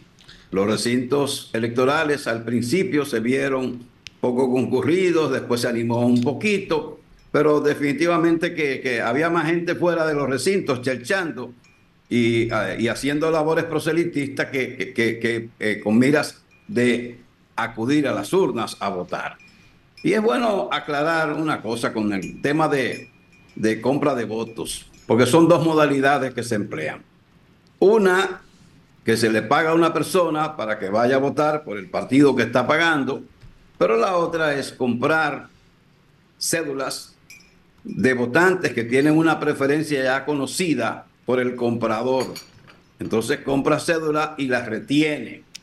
Y de hecho, eh, aunque no se ha informado nada más, se sabe que tanto la policía por su lado como por la Fiscalía Electoral, que por primera vez toma acción en un proceso de elecciones, pues detuvieron a algunas personas por supuesta compra de cédulas. Pero aparentemente no tenían muchos elementos como para someterlo y llevarlo a un tribunal. Eh, la misma misión de la OEA se particularizaba que el principal delito en un proceso eleccionario es la compra de cédulas. Y aquí se ha hablado, se ha hablado mucho, pero ah, evidentemente que no había pruebas suficientes. Y esto por primera vez se ejerce el fiscal electoral, pero el fiscal general adjunto que hay es provisional, o sea que todavía esto no ha podido concretarse en toda su extensión. En Santiago, provincia, actuaron cuatro fiscales electorales, pero no fue mucho lo que pudieron hacer. Muchísimos partidos colocando propaganda, publicidad visual eh, en el entorno de los recintos, partidos que intentaron eh, colocar mesas y carpas en recintos electorales, lo que está prohibido por la ley 2023 y todas las leyes que tienen que ver con elecciones. Eh, es que los políticos no han crecido definitivamente, siguen haciendo lo mismo de los años 60, 70 y es parte del problema. Por esa razón, eh, probablemente es la, la, baja asistencia a los centros electorales, aunque la Junta ha establecido la cantidad de votantes que tuvieron participación en las elecciones municipales. Y esto no es que eh, la abstención fue igual en todos los lugares, pero Santiago aparentemente fue uno de los lugares donde menos personas acudieron a las urnas el pasado domingo. Jaime, ¿qué, qué, se escucha, qué se percibe eh, en Santiago que todos en el país veíamos una alcaldía modelo, una gestión municipal eh, que servía para ejemplo de otras ciudades, una ciudad limpia, organizada. ¿Por qué no impactó ese buen trabajo que se veía del alcalde Abel Martínez en el candidato de su partido, el joven Víctor Fadul? Bueno, eh, a mí no me gusta tocar mucho el tema de, de la alcaldía de Santiago porque eh, he sido golpeado, fui golpeado durante mucho tiempo eh, por personajes de esa alcaldía y no me gusta hacer muchos juicios. Pero evidentemente que tuvo logros la actual gestión, tuvo logros en sus inicios, en sus primeros cuatro años de gobierno municipal, la ciudad lucía limpia, eh, se han hecho trabajos en todos los parques, se han hecho murales, ha habido una actividad cultural importante por parte del ayuntamiento, pero en los últimos meses eh, ha habido un descuido eh, básicamente en la recogida de la basura. Pero yo no creo que estos fueran los elementos esenciales para que las votaciones en contra del Partido de la Liberación Dominicana y sus aliados yo no creo que fuera ya la gestión del actual alcalde lo que primó. Eh, es el desinterés de la población que no le da importancia a las elecciones municipales. Eh, eh, es la población, así está viendo la población el tema municipal, porque para un ciudadano un alcalde no es más que un recogedor de basura. Y no, hay otras implicaciones, tiene, tiene otros aspectos importantes. Pero definitivamente que no creo que fuera la valoración de la actual alcaldía lo que motivó que la baja, digamos, baja votación, aunque no fue tan baja para un municipio con 500 mil y pico de votantes, no es que fue tan baja la votación hacia el PLD y sus aliados. Pero hay un desinterés total, casi total, de la población en los asuntos que tienen que ver con los municipios y los distritos municipales. Eso es, eso es lo que yo creo. Bueno, pues muchas gracias, don Jaime, muchas gracias. Un placer, como siempre. Feliz día. Cami fuera. Son 106.5. 8.38 minutos. Buenos días, José, adelante. Bueno, gracias, Julio. Bueno, una vez que se han aterrizado los datos de las elecciones,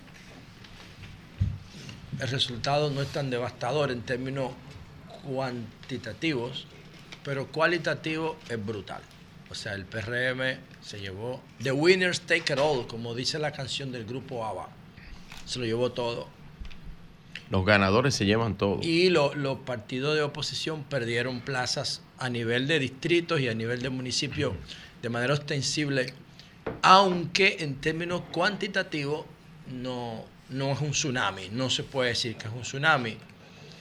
Ah, cuadra perfectamente con lo que dicen las encuestas de Red Elige, Gallup y otras como Greenberg, que más o menos es esa correlación de fuerzas que marcan, salvo eh, el reacomodamiento de la oposición, porque el PLD ahora se define como la segunda fuerza, como decía Paliza aquí cuando se iba de la entrevista ayer. Bueno, se define no, pero lo es. No, no, que se define, pero a nivel de partido, no de figura presidencial. Bueno, pero es que partido, estamos hablando de partidos políticos. No, no, y, los que participaron en este proceso fueron los partidos con sus candidatos municipales. pero lo que Entonces, si el PLD tiene 16 alcaldías y tiene cerca de 800 mil votos, perdió, perdió. es el, partido que ocupa el segundo lugar. Le va a llevar casi 10 alcaldías a la Fuerza del Pueblo, 10 pero a nivel de estructura, yo particularmente nunca he dudado que el PLD sea la segunda fuerza.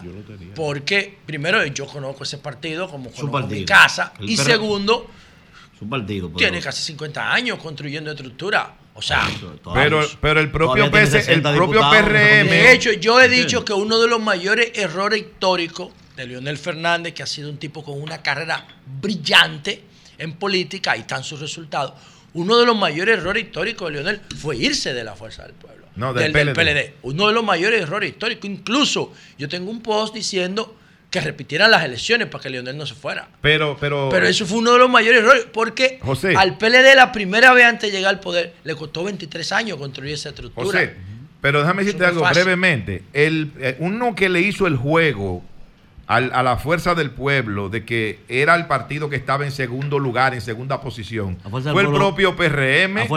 Durante meses el PRM colocaba a la fuerza del pueblo por encima del Partido de la Liberación Dominicana. No, el partido. está por encima de Abel. El partido. Bueno, hay que verlo. ¿Cómo es? Eso habría que verlo. Sí, sí, lo que pasa es que. Leonel, como, como figura, está por encima de Abel y del PLD. De Abel y del PLD. Para mí. Datos concretos que tenemos, PRM, PLD. Esa es la gran diatriba ahora pero mismo. en términos organizacionales, organizacionales, uno, de, uno de los triunfos que no se venden los gol que el, que el PRM metió es esa reconfiguración. Porque ahora ya Abel hizo un discurso sacando pecho. Claro. Porque dijo, espérate, pero que nosotros sacamos 10 alcaldías más, sacamos más votos, sacamos más distritos. Entonces, ¿qué? Entonces, Abel está diciendo, el PLD puede ganar las elecciones. Pero eso es un espejismo. Eso es un espejismo. El PLD no está en condiciones de competir. Por Dios. Ahora, frente a la fuerza del pueblo, sí se creció.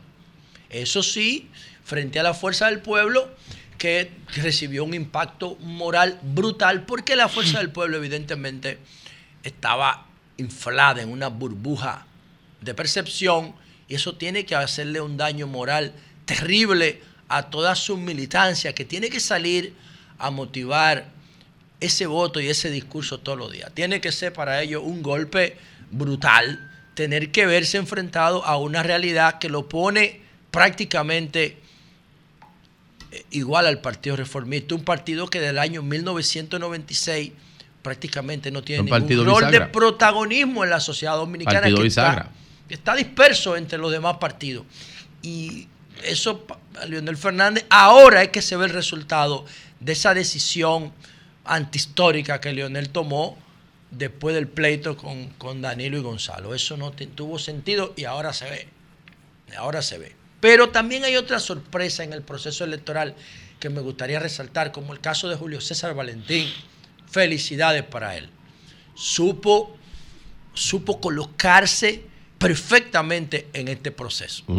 Supo colocarse, maniobró para que le aprobaran su partido, llenó las formulaciones de ley y logró hacer las alianzas correctas Y ahí está Julio César Valentín, señores. O sea, que lo dijimos tú y yo aquí, lo que iba a ser Julio César Valentín. ¿eh? Nadie creyó en Julio César. Tú lo ponderaste como es tu amigo y hiciste un análisis. Además, no solamente porque es mi amigo. no, no, tú hiciste un análisis. Yo conozco a Julio César Valentín, conozco su capacidad de trabajo y el tipo demostró, demostró que en el PLD lo subestimaron. Es así. Y, Obviamente, también ahí yo sé que hay algunas diferencias con Abel que son irreconciliables. Irreconciliables, pero, pero él, él manejó bien, el, la operación, manejó bien el criterio, eh, fue sabio. Eh, tener a Angiolino Hermosén al lado de él también lo ayudó brutalmente. O sea que el trabajo de justicia social. Una de las grandes sorpresas de este No, no era sorpresa para. digo, digo, para ti no fue sorpresa y para mí nosotros hicimos un análisis correcto. Para el, para una de las grandes para sorpresas el electorado, del para proceso es esa y el repunte del Partido Reformista. Por hacer las alianzas correctas. Ahí están reposicionados los dos. El Partido Reformista y justicia social, que yo nunca he hablado con Julio César de eso, pero es una evocación al peronismo, eso de justicia social, ¿no? Creo que debe andar por ahí. Valentín que trabaja tanto los temas de política internacional. Otra sorpresa, en este caso negativa, es la derrota del PLD en Santiago. O sea, el PLD y Abel se podían dar el lujo de perder cualquier cosa. Menos la plaza. Pero perder su búnker. Bueno, pero. Abel no era candidato. Bueno, pero el PLD pierde su búnker, pierde su plaza, pierde su capital política. Porque la capital política del PLD era Santiago, porque su candidato era el alcalde de ahí. No necesariamente. Ah, bueno, esa es mi lectura, no sé. Ahora, perder eso y de la forma como lo perdieron, me parece que también ahí eso es una derrota, no solamente política y municipal, sino también moral tomando en cuenta que Santiago no solamente era la capital política del PLD, porque esta no es la capital política del PLD. Esta no es. O sea, aquí el PLD ni tiene la alcaldía ni tiene la senaduría. Aquí el PLD perdió la capital, perdió como capital política en el 2020. Entonces, era Santiago su capital política y perdieron de qué forma? ¿De qué forma? Ni siquiera compitieron por ganar, teniendo la el PLD, teniendo la alcaldía de Santiago, una postal de ser, y yo creo que lo es, una de las mejores gestiones municipales del país. Una estampa. Y la ola del PRM se lo llevó todo. Se lo llevó todo. ¿Y qué decir entonces del Gran Santo Domingo, señor? Carolina se revalida como una mujer que ha sido reelecta, pero ¿de qué forma? Brutal un 60%. Entonces gana el, eh, revalida el PRM la alcaldía de Santo Domingo Este, gana la de Santo Domingo Norte y la de Santo Domingo Oeste, que también la tenía, pero que ahora vuelve a ganarla con Francisco Peña, una persona que yo entendía que no podía dirigir ni siquiera un, un colmado, un colmadón de Herrera, un picapollo, diablo y alcalde. Pero tiene, tiene un liderazgo indiscutible. ¿Quién? Francisco Peña. Ah, sí, un liderazgo indiscutible como el de Trump. en ese municipio. Algo tal vez inexplicable. Yo, sí, eso se puede explicar. La mayoría de las cosas, hasta la teoría de caos, se pueden explicar. Pero de que es un antipolítico lo es. ¿Por qué esa comunidad lo vota? ¿Por qué lo elige? Eso es lo que hay que no, O será que él es muy político, adaptado a su demarcación territorial no antipolítico para esa demarcación. Para esa, escúchame bien, para esa demarcación. Hay que, hay Él que es muy político para esa demarcación. Hay que ver. Bueno, yo te voy a decir una cosa. Yo, yo te voy a decir una cosa. Yo ese comportamiento no lo entiendo. Yo no creo que Santo Domingo Oeste tenga una, una educación política tan baja para escoger un antipolítico como representante. O sea, yo no, lo, yo no creo que Santo Domingo Este sea el abanico Herrera y, el, y, qué sé yo, y la cañada de Guajimea. No lo creo. A esa gente tú vas y lo engañas porque tienen un promedio educativo de tres de primaria. Yo no creo que Santo Domingo Este sea eso. Ahora, lo que sí yo espero que en Santo Domingo Este surja un nivel crítico de fiscalización de esa gestión ONGs que empiecen a monitorear y a observar el comportamiento municipal para que no se repitan los disparates de las gestiones anteriores. Es más, yo no sé cómo el PRM llevó esa representación. No lo necesita, de verdad que no. Pero el objetivo es ganar, ganar, ganar, ganar, ganar de una manera eh, mecánica. Y ahí están los resultados. O sea, yo creo que la ola del PRM ponía a otro candidato ahí y ganaba. Yo particularmente eh, creo eso. entonces, esos son básicamente... me parece que lo de Diego Astacio también tiene un grado de sorpresa. No es que no ganara, es que independientemente de la, la, pasta de jabón en el sancocho de Julio Romero, yo pensaba que Luis Alberto iba a tener un mejor desempeño, tomando en cuenta eh, que era su segunda vez intentando la alcaldía, que es un tipo que hizo su trabajo, hizo su trabajo. Pero, eh, repito, la ola del PRM se llevó todo y tiene la segunda ola del PRM. Yo pienso que esta es la primera. Yo particularmente pienso, porque la otra ola, la, el 2020, yo pienso que más fue, más bien fue el comportamiento inadecuado. de, Leonel y de y de Danilo que provocó el triunfo de, Ya que tú mencionas a Julio Romero, si tú me permites, Nayib, oye esto, protesta por el tollo electoral. Oye esto, José. Julio Romero dice en su tweet, quien bajo presión injusta renuncia a sus principios y entrega su honor es un cobarde y el que renuncia a ellos por conveniencia o ventajas pasajeras es un traidor. Eso lo dijo José Francisco Peñagoma eh, eh, en, hace un tiempo, ¿verdad? Cuando estaba vivo. Y dice lo siguiente, doctor Leonel Fernández, abra sus ojos, mayo, mayo está cerca, tengo el listado y estamos pendientes. Julio Romero. Bueno, por otro lado, brevemente. Por ¿Sabes lo que dijo? Perdón, breve, breve. Brevemente. Después de un minutito del mío a José. ¿Sabes lo que dijo Emanuel Jiménez? Bueno, es dura ¿Eh? Emanuel. Yo lo leí, Manuel. Sí, sí. Ah, tú lo leíste. Manuel ¿Por qué no leíste lo que le dé su gana. no solo las derrotas, las victorias también se evalúan.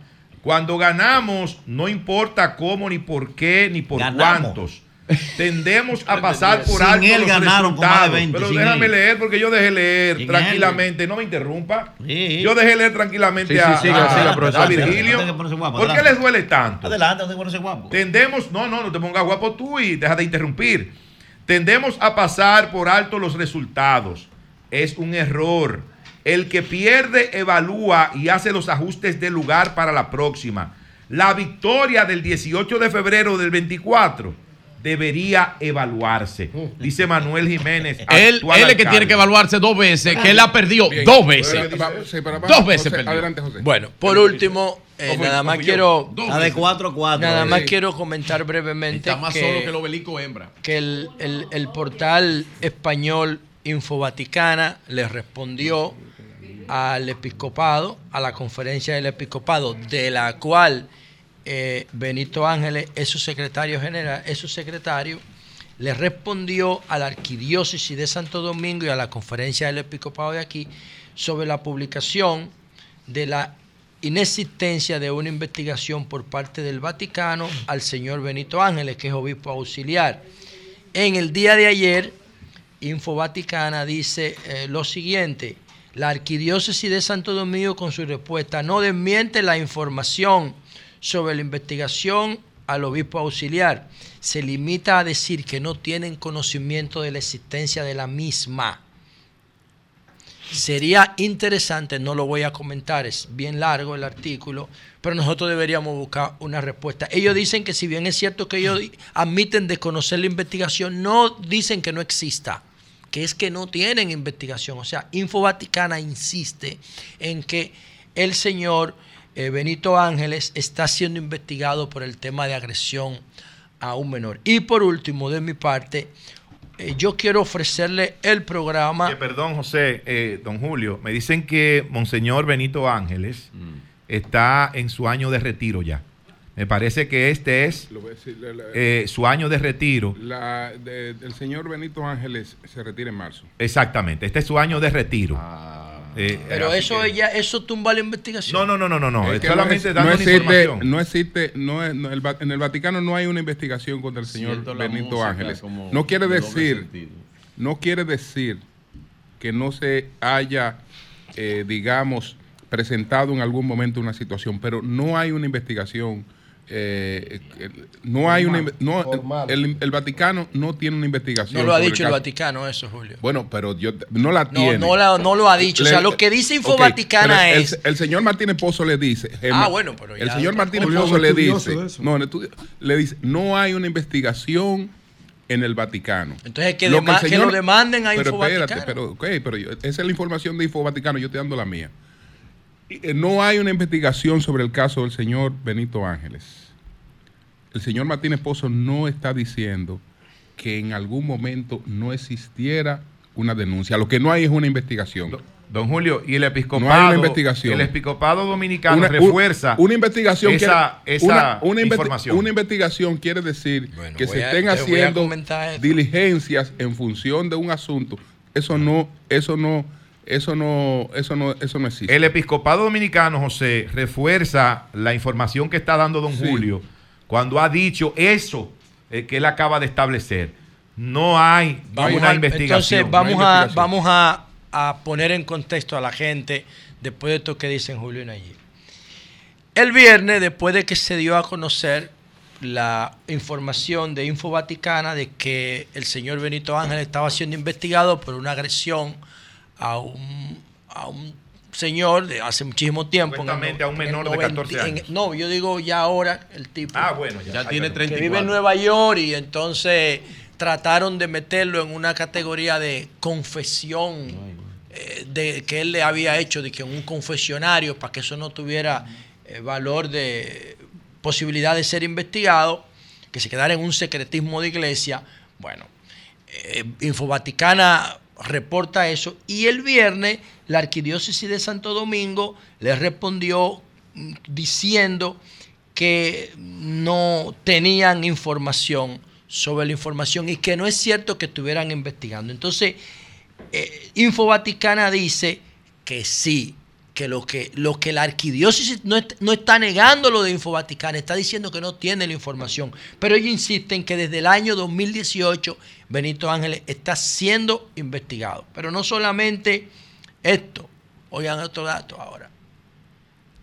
Oigan otro dato. El periódico Acento publicó una información de una inmobiliaria de un tipo apellido Curi que dice que la, el señor Benito Ángeles lo contrató para hacer una obra que el gobierno iba a financiar a través del MIBET. Y que ellos hicieron la obra y que el MIBET le depositó el dinero a la cuenta del señor Benito Ángeles. Y que de 59 millones de pesos, el señor Benito Ángeles se había liquidado con 20 de los 59. Y ellos están demandando al señor Benito Ángeles por estafa por obra construida no pagada. Que no es solamente lo de Infovaticana y el tema de la agresión sexual al menor, que ahora es un señor que vive en Nueva York, sino que también Benito Ángel está enfrentando una acusación y un sometimiento por estafa de una empresa constructora. Bueno, quiero aprovechar para decir algo que no quise decir ahorita. Y José, no lo, no lo digo, no lo voy a decir por lo que acabas de decir sobre Valentín, sino que era algo que lo tenía contemplado. No quise plantearlo. Y lo tenía contemplado por lo siguiente. Señores, felicitar lo que ocurrió ahí es apoyar una de las peores cosas que se han hecho contra el sistema de partido en la República Dominicana. ¿Por qué? Porque en en apariencia, en el celofán, estamos hablando de una supuesta disidencia política que se canalizó de esa manera y eso sería legítimo, pero es el celofán, es el celofán. Lo que pasó fue claramente, y en su, y en su momento lo planteamos, que el gobierno costó a una cantidad de alcaldes del Partido Liberación Dominicana incluso desde la propia estructura del Partido de Liberación Dominicana, porque quien dirigió esas negociaciones con el gobierno directamente era el encargado de asuntos municipales del Partido de Liberación Dominicana. Y eh, en vez de estar trabajando o renunciar de esa vaina, es decir, yo aquí, este no es mi partido, yo no creo en esta vaina, yo me voy a dedicar a otra vaina, pero yo no creo en esto, haciéndole creer a su partido que trabajaba para su partido, había negociado con el gobierno eh, una cantidad de alcaldes que hicieron un negocio con el gobierno. Y entonces, entonces, eso, para no presentarlo, porque sería un escándalo llevarse esa gente al PRM, sería una cosa totalmente escandalosa, después por la diferencia de Valentín con Abel, apareció la posibilidad de disfrazarlo de esa manera. Esos alcaldes, ninguno son de, primero, ninguno salieron por esa organización. Todo el mundo sabe que esos alcaldes son del gobierno y que hace tiempo estaban vendidos al gobierno. Y que estaban vendidos al gobierno, incluso siendo alcaldes PLDistas. Una, pregunta. Y, y, entonces se simuló, se simuló eso de que, que bueno, que no, no, no, esos son alcaldes, esos son alcaldes y, y ustedes lo verán en el próximo proceso electoral. Maestro. Espérese, en el próximo proceso electoral, ¿qué va a pasar? Van a ser alcalde de justicia social, no van a ser alcalde de justicia social, porque justicia social no lo puede sustentar. Va a, va a pasar como Cholitín, que Cholitín fue candidato del BIS pero a la hora de la hora, como el vino lo podía sustentar, se fue con el partido de verdad que lo apoyaba, que era el PRM. Esos son alcaldes del PRM. Estamos en lo mismo de Info Vaticana. Ah, una pregunta, maestro, ¿eso es ilegal? No, no, no, no, es ilegal. Estamos en lo mismo de Info Vaticana. No, es ilegal, no, es ilegal pero, pero estamos hablando que no se puede, que no se puede, que no se puede combatir la corrupción. Y, no, se puede y apoyar una vaina como No, pero no era, no era pero eh, maestro, vamos, a ver una cosa. Porque, eso fue eso, eso fue un acto de eso fue un acto de deslealtad, ah, un acto bajo. Bueno, deslealtad al partido un acto y repudiable pero ya no hay porque no, no, estamos en lo mismo de Info Vaticano. O sea, esos, esos alcaldes se vendieron al gobierno. Tú tienes el caso. Bueno, pero, exactamente. ¿Y cómo, ¿Y cómo pasaba cuando los alcaldes se vendían al PLD? Se vendían. Bueno, pero, yo, no, pero yo, no quiero decir algo. Se vendían. Yo quiero decir adentro organizando. Eso era, tu, quiero, eso era turismo partidario. Se, iban de, de una para Yo quiero decir algo. Es que una cosa que usted renuncie y haga lo que usted quiera, a que usted esté dentro y usted esté articulando yo, una vaina. Yo te voy a decir una cosa. Porque con el con el de pelote del PLD orquestado por el el de pelote del PLD orquestado por el PLD. Para mí. Todos los alcaldes que pasaron para allá no fue a eh, turismo, no fue a turismo yo partidario. Que esa es mi lectura. Por eso, yo le voy a decir por, eso yo eso ni, lo, ni lo yo felicito. Yo le voy a decir una cosa. Yo lo felicito. Para mí, para mí, para mí, para mí. Y menos, y menos aún, y menos aún, y menos aún con los resultados. Bueno, yo le digo lo siguiente. ¿Qué entiende Julio César cuando mira que Abel se queda con la candidatura del PLD? Julio César dice, coño, pero yo he dado toda mi vida el trabajo, el trabajo intelectual. Pero, no aspiró. Pero que yo, ¿Por qué no aspiró a ser candidato? pero espérate, que ya él habló, déjame ahora, hablar. Él fue el instrumento, ahora, porque esos alcaldes se iban como quieran. Ah, bien. Julio César se quedaba en el PLD. Entonces, esos alcaldes yo no como estoy sin... Esos alcaldes ya oye, se habían oye, vendido oye, al gobierno. Yo no estoy diciendo... No, habían negociado, vendido bueno, ya, ya, un se habían, precio. ya se habían vendido ah, al gobierno. entonces lo que yo estoy diciendo es... ¿Qué yo dije en mis comentarios? Porque yo sé lo que yo dije. Yo dije... Julio César se supo colocar correctamente en el proceso. ¿Está grabado ahí? Bien. ¿Qué dije? Y al final fue Se supo colocar correctamente en el proceso. Eso es un, esa es una, una, una astucia, una agudeza política. Claro, Lo es. Porque claro. su valor electoral ahora se incrementó. Claro. Ahora, tú haces un análisis forense y yo te lo respeto. Se ahora. Se incrementó como el de Maspuy. ¿Tú recuerdas la discusión que tuvimos con los de Maspuy cuando espérate, eso votos? depende de él ahora. Exacto. Eso Cuando era ministro del Medio Ambiente. Bueno, sí, claro. 92 mil votos y después sacó dos. ¿Por qué? ¿Por qué Suazo? ¿Por qué Suazo ganó? claro. ¿Por qué Suazo ganó- se quedó en el PLD en, en, en Monteplata y ganó? Claro. ¿O por qué se quedó en el del PLD, el de Jarabacoa y ganó? El problema no es Yo lo que estoy problema- diciendo es que no- Julio César no- el es- aprovechar El problema no es, irse, no es irse ni renunciar de un partido. El problema es usted ser encargado de asuntos municipales de un Sí, partido. sí, y traicionar a lo interno. y estarse reuniendo en su partido. Pero que Julio César no es encargado municipal. Pero manipuló esa vaina. Mientras, Pero aquí mientras se lo que usted utilizó, aquí se utilizó, vaina. aquí se utilizó, Para- eh, mí- un momentito, no, porque no voy a dejarlo en el aire. No, no, pero la traición más grande, Eso hay que la, traición más grande de este país, la traición más me grande, importan los la resultados, traición más eso. grande de este país, la traición más grande, la orquestó un presidente de un partido trabajando para el oficialismo cuando el PLD articuló con Miguel Vargas de todo y lo llevó después a ser ministro de Relaciones Exteriores. O aquí vamos a hablar de la traición que le hizo Miguel eh, con, la, con, la, con la negociación de las corbatas azules. No, vamos a hablar de eso. ah, ahora vamos a cargarle el dado a Valentín. No, no, no. vamos a hablar de historia. Ustedes lo están viendo de lo compraron. Lo compraron por puestos políticos. Te voy a aclarar que yo no estoy hablando de Valentín. Valentín fue el instrumento. Ah, eso, Valentín se supo colocar en el ah, proceso. Para mí. Valentín, esos alcaldes negociaron con el PRM. Son del PRM. Negociaron con el PRM. quita eso mérito a Valentín. No se lo quita. a Miguel Vargas.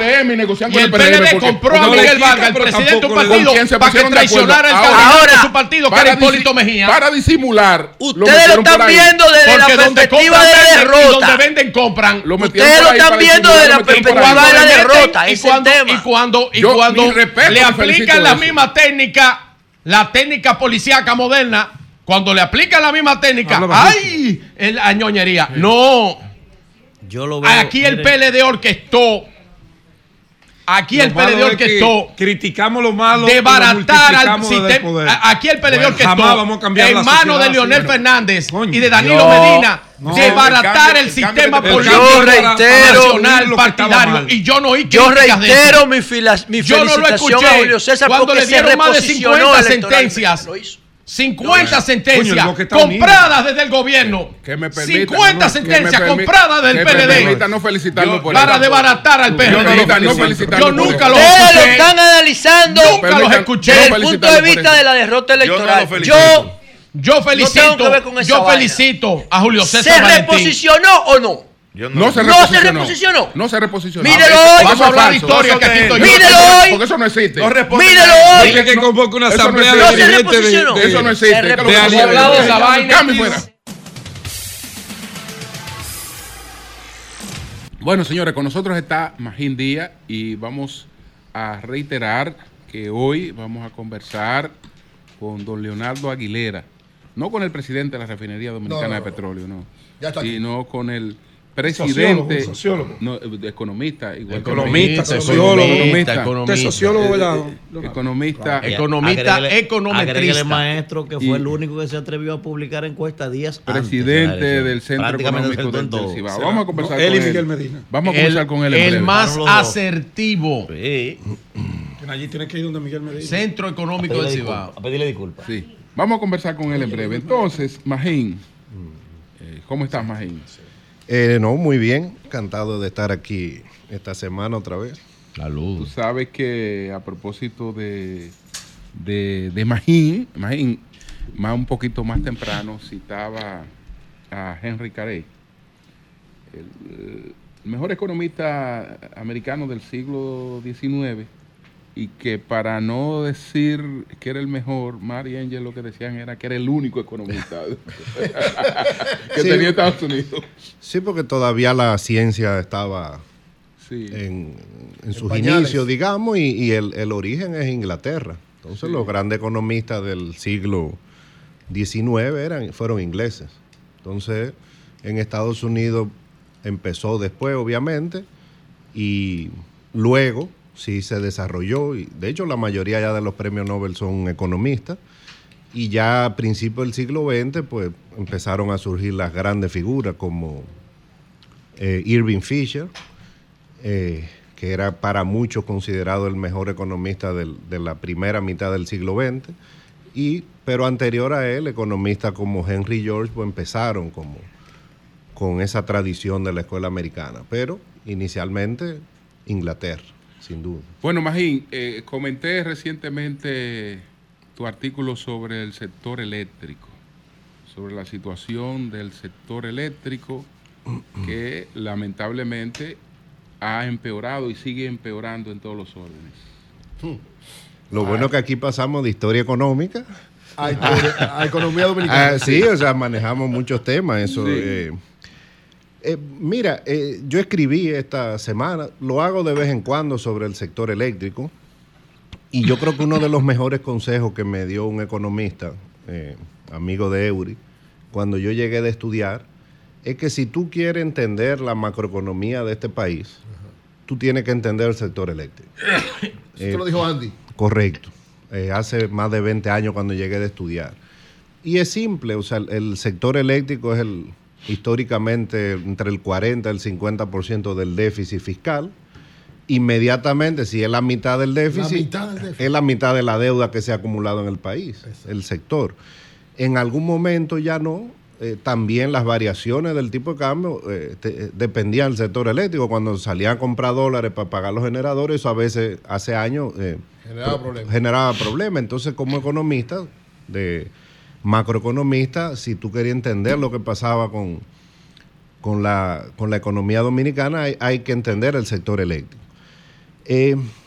y yo creo que hubo muchas expectativas al cambiar el gobierno, expectativas que uno sabía que no se iban a dar, porque es un déficit muy rígido, eh, el del sector eléctrico. Por un lado, muy dependiente de los precios internacionales, y ahí el gobierno ha tenido eh, mala suerte porque subieron los precios en un momento muchísimo. Ahora creo que el gobierno fue valiente, subió, subió la tarifa hasta un punto, eh, que no se subía desde, desde el año 2011.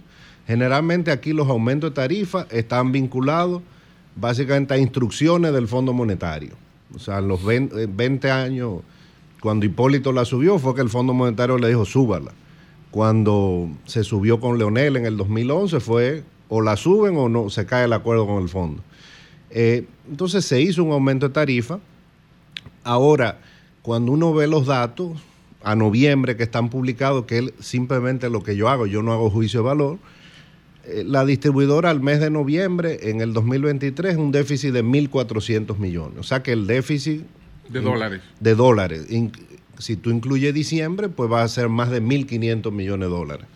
Eh, el déficit eh, sigue subiendo. Sí, ahora un dato que es preocupante es que olvídate del 2019, del 2020, porque lo que alega el gobierno, esto no es comparable porque nosotros ahora damos más energía. Bueno, ¿Qué pasó con las pérdidas 2023 con respecto a 2022? Aumentaron de 32 a 36%. Y ahí ya no se, eh, dando casi el 100% de la energía. Y por eso yo digo en el artículo, cuidado, la decisión de dar el 100% de la energía, aunque no se pague ese 100%, está provocando un deterioro. Ahora, esos son los datos. Pero yo concluyo diciendo, no, esos no son los datos preocupantes. Lo preocupante es que tú tienes un círculo eh, muy malo en el sector eléctrico. Si tú inviertes mucho, el déficit aumenta.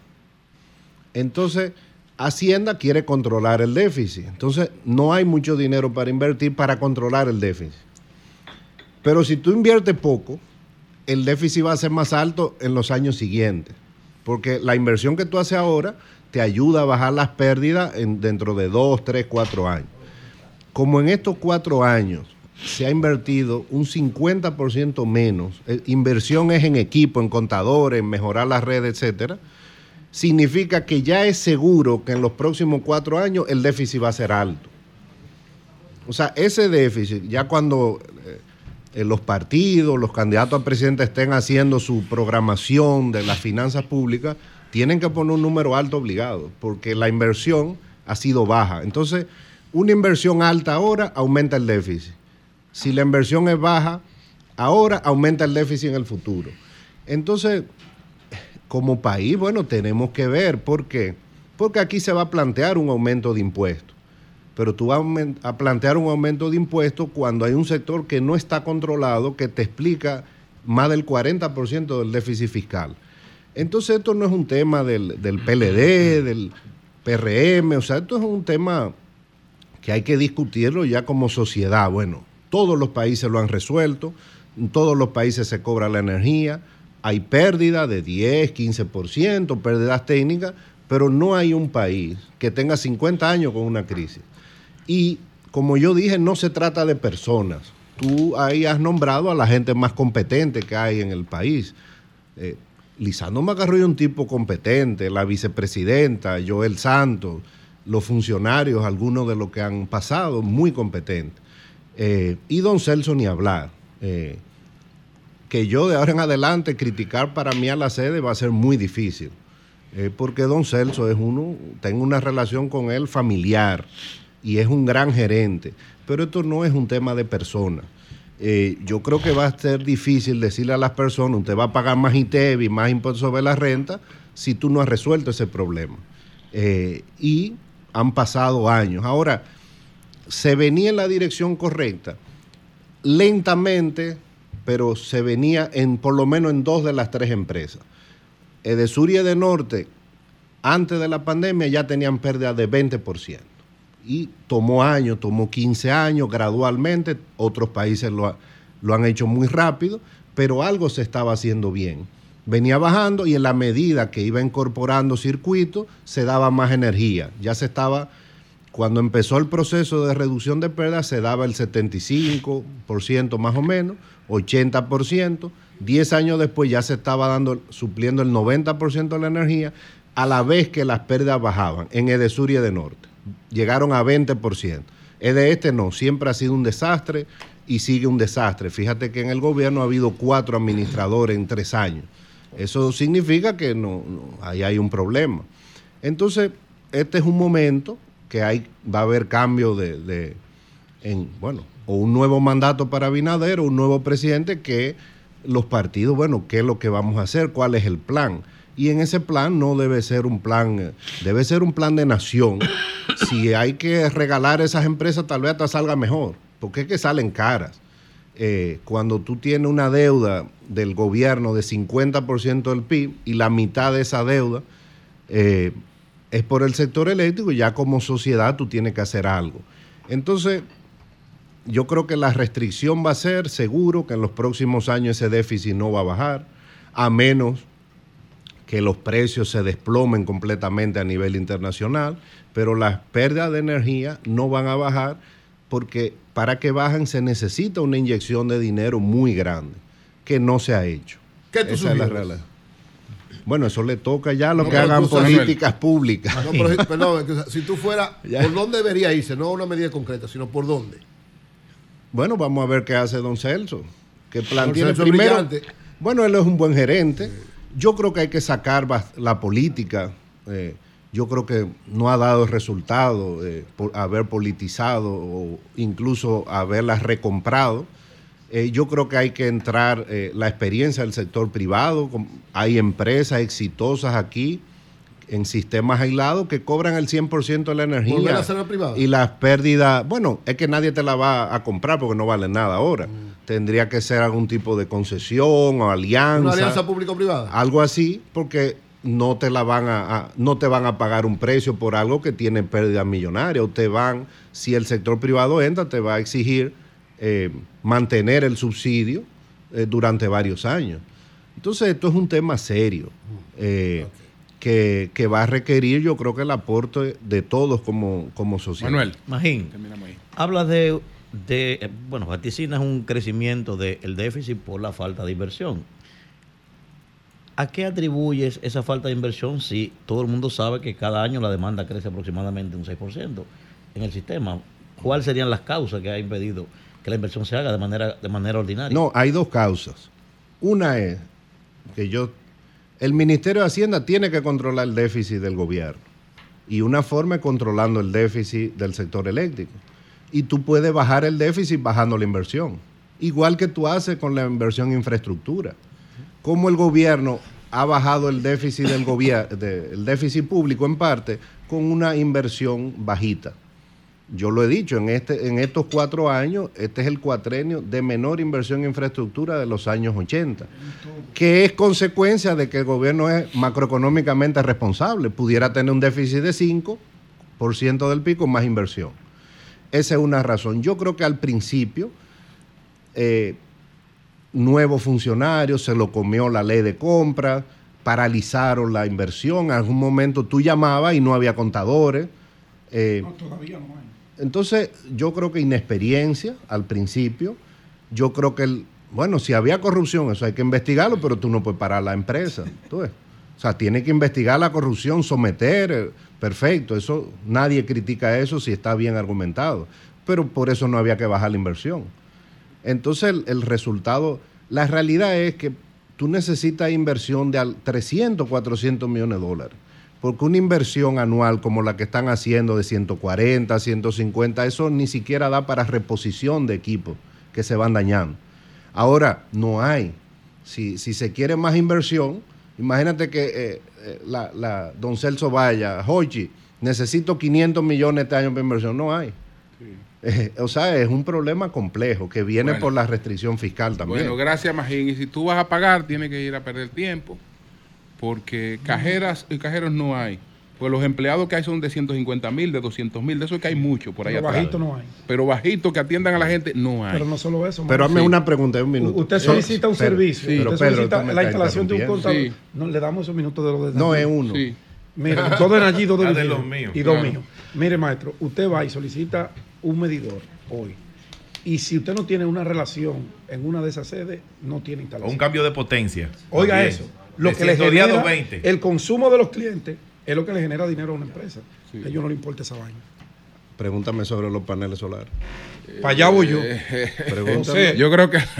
No, pero hazme la pregunta. No, pero tú estás planteando. No, pero tú lo estás planteando como un problema de paneles. Pero pregúntame. Que bajé la factura de 13 mil a 200. ¿Qué es lo que pasa con los paneles? La próxima semana vamos a hablar de Ok. Gracias, Magín. Gracias, Magín. Bueno, señores, vamos a conversar con Leonardo Aguilera. Cambio fuera.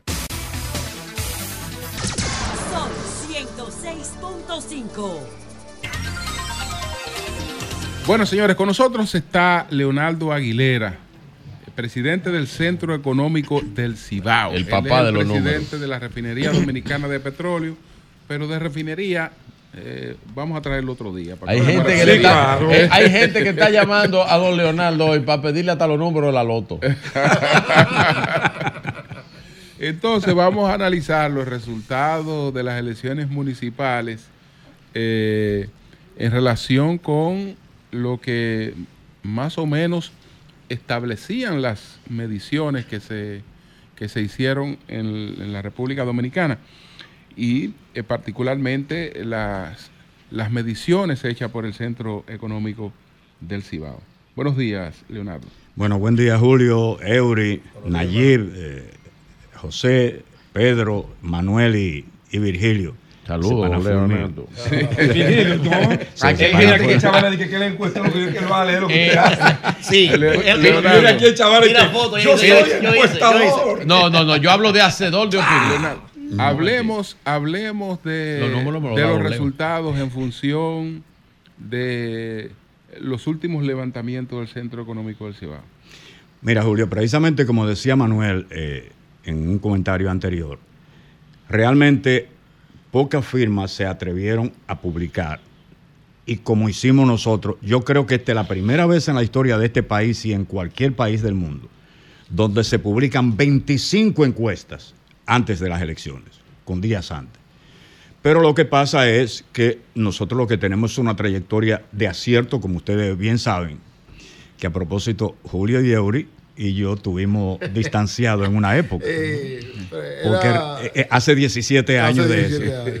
Porque resulta que le cambiaron, que fue que le, en ese momento le cambiaron la profesión a usted. Sí, sí, sí, le cambiaron la profesión de, de economista. No, no, ya, ya, ya, eso pasó. Ya, eso pasó. Ya, ya, ya. Eso no viven en el pasado. Eso se superó hace mucho. Hace mucho que se superó. Allí no lo había superado hasta hace un par de días. En mi caso, hace tanto tiempo que una persona que intervino en eso lamentablemente eh, falleció, que era un amigo muy, muy querido nuestro, que en una oportunidad me, me convocó a, a Miami y allá estaba don Leonardo. Y que me convocó a hacerme un traje.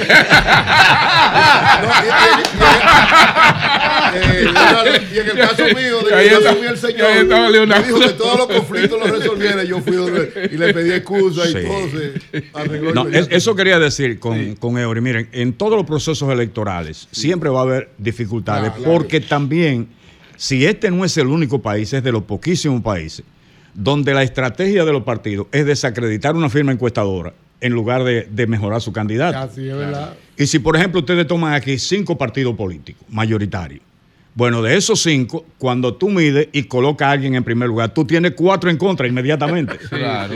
Pero no solamente eso. La gente que está con ellos. No solamente eso, a veces hasta el quinto, porque dice, yo tengo más de ahí. Exacto. es verdad. me, está, aumentando la tasa de rechazo. correcto. Entonces, fíjense, nosotros, como decimos, y, todos ustedes lo saben, nosotros no nos la jugamos con nadie, ese no es el problema de nosotros. Nosotros damos los resultados, la estrategia es otro problema, estos son los, resultados. Y cuando decidimos publicar las 25 encuestas, bueno, pues nosotros estamos tomando un riesgo, porque además, mi hijo es diputado, y a él le dije, hay que proponer una modificación de la ley electoral. ¿Cuál es el argumento para prohibir la publicación de encuestas con 8 o 10 de anticipación? Eso es una barbaridad. Claro. No, usted publica y que cada quien cree en lo que usted dice o no crea. Entonces, nosotros publicamos encuestas con 10 días, que se hicieron 10 días antes de, la, de las elecciones. Entonces hay muchísimos imponderables que pueden hacer variar los resultados finales. Claro. Entonces es un riesgo para las firmas encuestadoras. Yo creo que por eso muchas no quisieron publicar. Porque es un riesgo tú decir una encuesta que hiciste ahora para unas elecciones que son en 10, 12 días, decir este es el resultado. No, porque eso puede cambiar. Pero nosotros... Cuando están cerradas las, cuando es cerrada la competencia. Exactamente. Bueno, allí, oye lo que, lo que hay. ¿Qué yo le decía en una reunión que tuvimos? En los distritos municipales no asegura victoria a nadie porque son muchas las barbaridades que se hacen aquí. Y de esos 200 y pico de distritos municipales, hay 120 que tienen menos de 4 mil electores. ahí con 500 votos que tú compres, ya alteraste todo. Sí, porque el, universo es pequeño ahí. Exactamente. Entonces, pero en las grandes ya ah, es más difícil. En las grandes ya es más difícil. Y nosotros dijimos, bueno, nosotros vamos a publicar los 25 municipios principales. Y como ustedes pueden ver, fue un acierto casi total. Porque primero, eh, también hay que decirlo, lo que son supervisores nuestros, lo que son coordinadores de trabajo de campo, tienen con nosotros 20, 25 años trabajando en el Centro Económico del Cibao. Es decir, no son muchachos que, bueno, tú lo buscas y comienzan a, hacer encuestas. Entonces nos preocupamos por eso y ustedes recuerdan que una persona que, que me quiso, que me protegió, que me cuidó siempre fue don Álvaro. Y siempre don Álvaro defendió los resultados del centro. Y así ha sido todo el mundo. Pero oigan esto, en el 16, ¿para quién nosotros estábamos trabajando? Para Luis Abinader. ¿Y cuáles fueron los resultados de la última encuesta? Danilo 60.1 y Danilo sacó 60.7. Wow.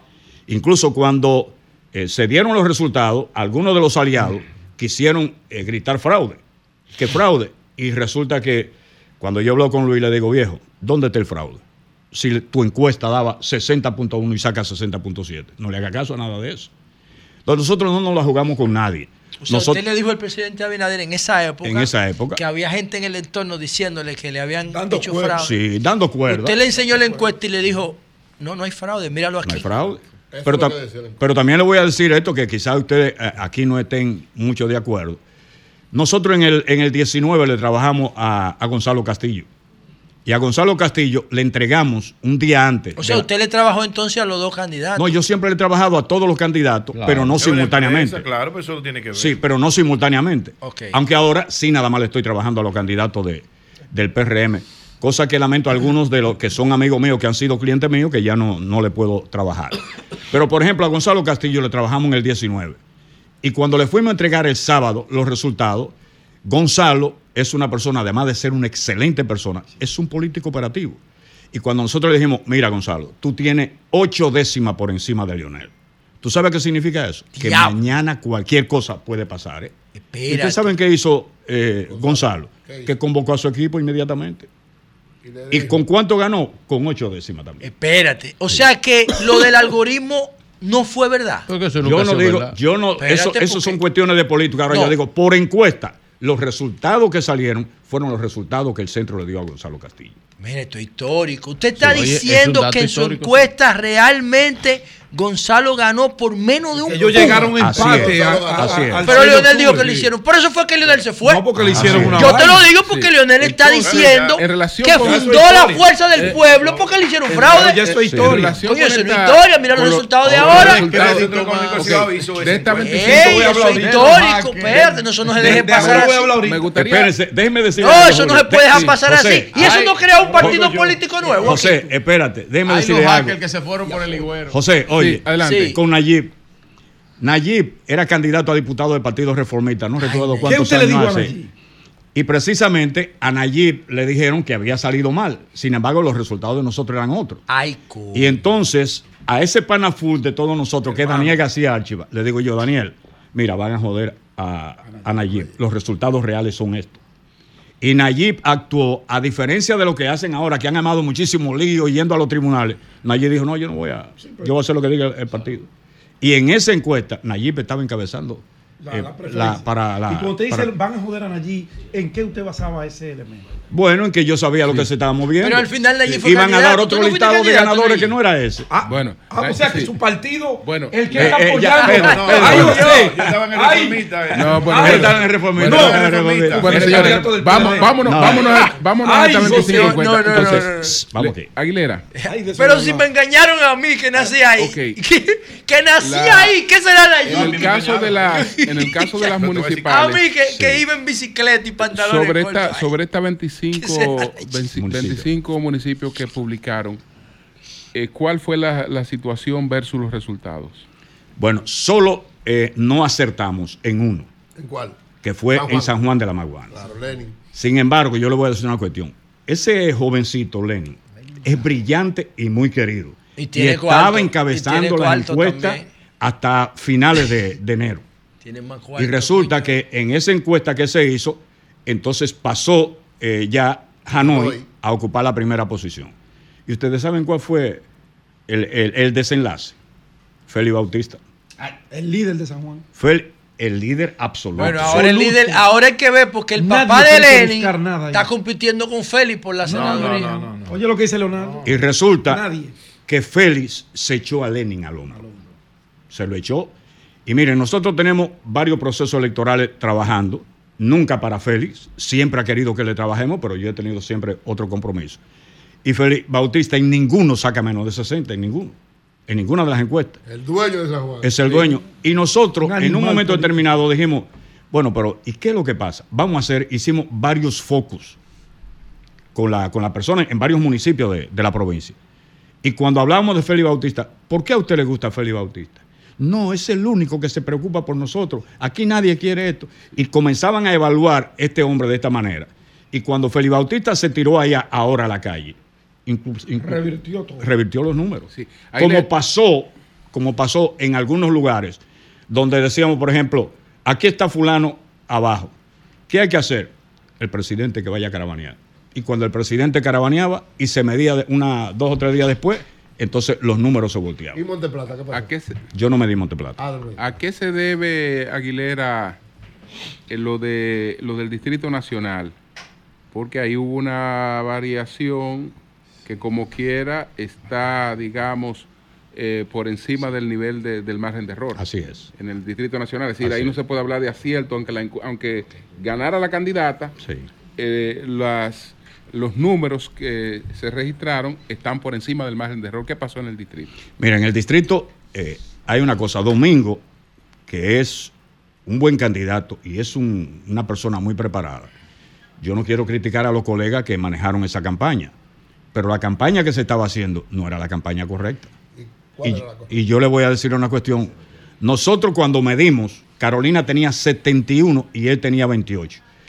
Pero Domingo duró con 26, 27 y 28, como dos meses, tres meses, sin moverse de ahí. Sin embargo, variaron la estrategia al final y la última encuesta que nosotros hicimos, que no se podía publicar porque ya estaba prohibido, Carolina tenía 62 y él tenía 35.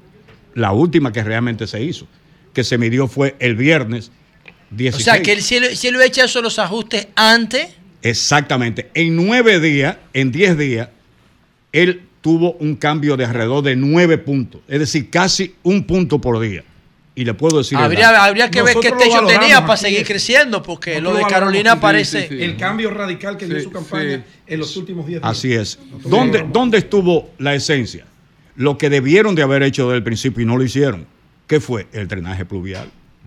Era la, el, gran armamento. no, y la campaña de Quinito, y la campaña de Quinito, eso tuvo un impacto. Sin embargo, ¿eh? cuando la usaron en los, últimos 10 días, cambió prácticamente un punto por cada día. Si esa campaña la inician dos meses, tres meses antes, aquí no se hubiese sabido lo que hubiese pasado. No, Ronaldo, yo no sé, no sé si usted ha hecho algún estudio flash pero la experiencia suya, yo sé que le va a permitir eh, responderme esta pregunta. ¿Ha medido quizás el impacto, aunque yo sé que quizás es muy prematuro, pero el impacto que ha tenido estas elecciones, este tsunami electoral en términos municipales de cara a cómo se ha proyectado eso en la figura del presidente? No, eso lo vamos a medir este fin de semana. Porque hay que dejar que pase un poco, ¿verdad? Y, su experiencia, que le, quiero apelar a su experiencia, porque yo sé que quizás es muy rápido, pero su experiencia proyecta eso más o menos en cuánto. Si no, no, no vamos a las últimas, digamos, 27, 28 encuestas nacionales, el presidente es un presidente teflón. No se le pega nada. Eso es uno. Dos, ningún candidato le suma al presidente. El presidente sí le suma a los candidatos. O sea, que fue el que ganó ahora. Sí. Claro, buena parte de la claro, No, yo no le voy a faltar respeto a los candidatos. Cada candidato. Pero una gran parte del apoyo. Ahora, el gran apoyo del presidente. Fue una campaña que se basó en los dos líderes fundamentales, o los tres, de los tres partidos cargaron con la estructura municipal. Ahora, este fin de semana se va a medir la presidencial, ¿verdad? Y luego en una semana siguiente se van a comenzar a medir los 32 provincias para ver cómo eso ha afectado o ha beneficiado a los candidatos a senadores del propio eh, partido. En la última encuesta, don Leonardo Aguilera, que usted realizó eh, del nivel presidencial, la última que usted hizo, antes de las municipales y todo esto, ¿Cuál era el nivel de preferencia? Pide disculpa primero, se que tenía... que, que un paquín. Pide disculpa primero. No, yo no hablé de paquín. No, no, no hablo de paquín. No, no, no, no, no. No, no, Pide disculpa. Pide disculpa, Le dijo... No le disculpa, Pide Un momentito, un momentito. Un momentito. Adelante. Sea humilde. Sea humilde, Nayib. Sí, hombre, eso no es nada. Socio del bloque, recuerde lo que hablaba. La pregunta, la pregunta. Quería saber cuál es el posicionamiento que tuvo el presidente Abinader eh, Abel Martínez y Leonel Fernández en esa última encuesta que usted hizo, la más reciente que usted haya hecho, para entonces tenerlo como referencia para cuando usted publique. La Correctamente. Incluso cuando publiquemos, vamos a publicar los datos de la encuesta anterior. Pero hablando de memoria, el voto general, si mal no recuerdo, era 59 el presidente, voto efectivo 61. Es decir, el voto efectivo es cuando eliminamos los indecisos y lo que dicen claro, que claro, el voto efectivo, sí, claro. el, voto neto, como le llaman. Era 59, de, Lionel, si mal no recuerdo, era 25, 24, 25, y el de Abel era alrededor de 11%. Eh, Eso ya tú sabes quién puede encabezar la alianza. Ese es el dato. José. Dos preguntas. Dos preguntas la, proyección para la senaduría del distrito. Ustedes la han medido, lo de Guillermo Moreno y Omar, ¿cuál es la realidad? ¿Se va a repetir la misma hora del PRM o va a haber cambio? y segundo, ¿cuáles son para usted la causa de la gran abstención? Y si usted no, la sabe. la atención normal. No, no, no. no, pero, eso no es verdad. ¿Qué usted qué es lo que es aquí? ¿Analista, comentarista o, entremetido? ¿Qué es lo que usted y las tres cosas. Y si usted no sabe las causas, ustedes tienen mecanismos para medir, se pueden encuestar los que no fueron a votar para saber las razones. Bueno, lo primero es, comenzando por lo último, esa es una de las preguntas del siguiente cuestionario. ¿Usted votó o no votó en la, en la municipal? Eh, no. ¿Por cuál razón? Y entonces una pregunta abierta. No, pero perdón, ustedes le van a preguntar a la gente, ¿usted votó o no votó? Ustedes no pueden preguntarle directamente a los que no votaron. Esa es una buena pregunta. No, es que no sabemos quién no votó. Pero sabe, lo está ahí. claro que sí, los datos están ahí. correcto, pero, claro. Pero y los partidos también. Y los pero en el método aleatorio de la encuesta no se sabría. No, se sabe, No se sabría porque todo No, no, no, no, eso no es verdad. Eso no es verdad. Eso no es verdad. Se puede hacer Los partidos tienen los votantes concurrentes y pueden segmentar en su universo. Y entrevistar a eso. Pero ese es otro tipo de encuesta. ¿Tú sabes qué significa eso? Que una encuesta normal, que un trabajo de campo te toma tres días, ese te toma 15 días. Porque tú vayas a buscar a José La Luz a preguntarle por es una encuesta a profundidad. No, no, a José La Luz no, déjalo no votar. Eso es una encuesta a profundidad. adelante, pero continuemos entonces. Bueno, pero está bien, está bien, está bien. Entonces, se puede... No, que a propósito, eh, en una conferencia que teníamos en Santiago, José era, era expositor también, y yo expuse, y después que yo expuse le correspondió a José, y dice José, Señora, déjenme decirle una cuestión. Después de oír a Leonardo Aguilera, yo he aprendido aquí esta noche lo que no aprendí en cinco años en la universidad. Bueno, en, materia estadística, sí. Claro. pero eh, yo le doy clase a veces a la pregunta pero... es que Sí, pero adelante, adelante. también en la vaina. Eh, eh, el distrito. ¿Cuál es la proyección? Bueno, nosotros todavía, ahora es que vamos a comenzar a trabajar en el distrito. sí, lo hemos medido, lo hemos medido. Miren, lo primero es, Omar es un muchacho inteligente, decente, simpático y hasta bonito. Entonces, sí, carismático. Gusta. Entonces, es un candidato eh, muy fuertemente posicionado en el distrito. Ahora, la competencia entre él y Guillermo Moreno, bueno, y Vinicito, que también está ahí. Y ah, Vinicito, está. Ah, no, y Vinicito ah, puntea, ¿eh? No me enteré. No, Vinicito puntea, ¿eh? Marco no puntea. sí, sí. Marco no puntea. Sí, si Vinicito falcara algo, el candidato fuera él. Entonces, Vinicito es altamente conocido. Sí, sí, sí. ahora es un gran polemista y un. Sí, sí. Escuchemos la respuesta, señor. Candidato. Recuérdate que, recuérdate que Vinicito no te, no te ayuda. No te ayuda. mi hermano. No te ayuda a ganar, pero a perder. Vinicito es mi hermano. Nadie me hace El pronóstico en estos momentos todavía es incierto porque realmente la campaña de la senaduría comienza ahora. Porque estaban todos concentrados en las municipales. ¿Cuántos puntos le lleva Omar ahora mismo? No, de memoria no te podría decir. Más de 15. No, lo que pasa es que después que a, no, después que a mí me dio el COVID, yo no oigo bien de ese oído.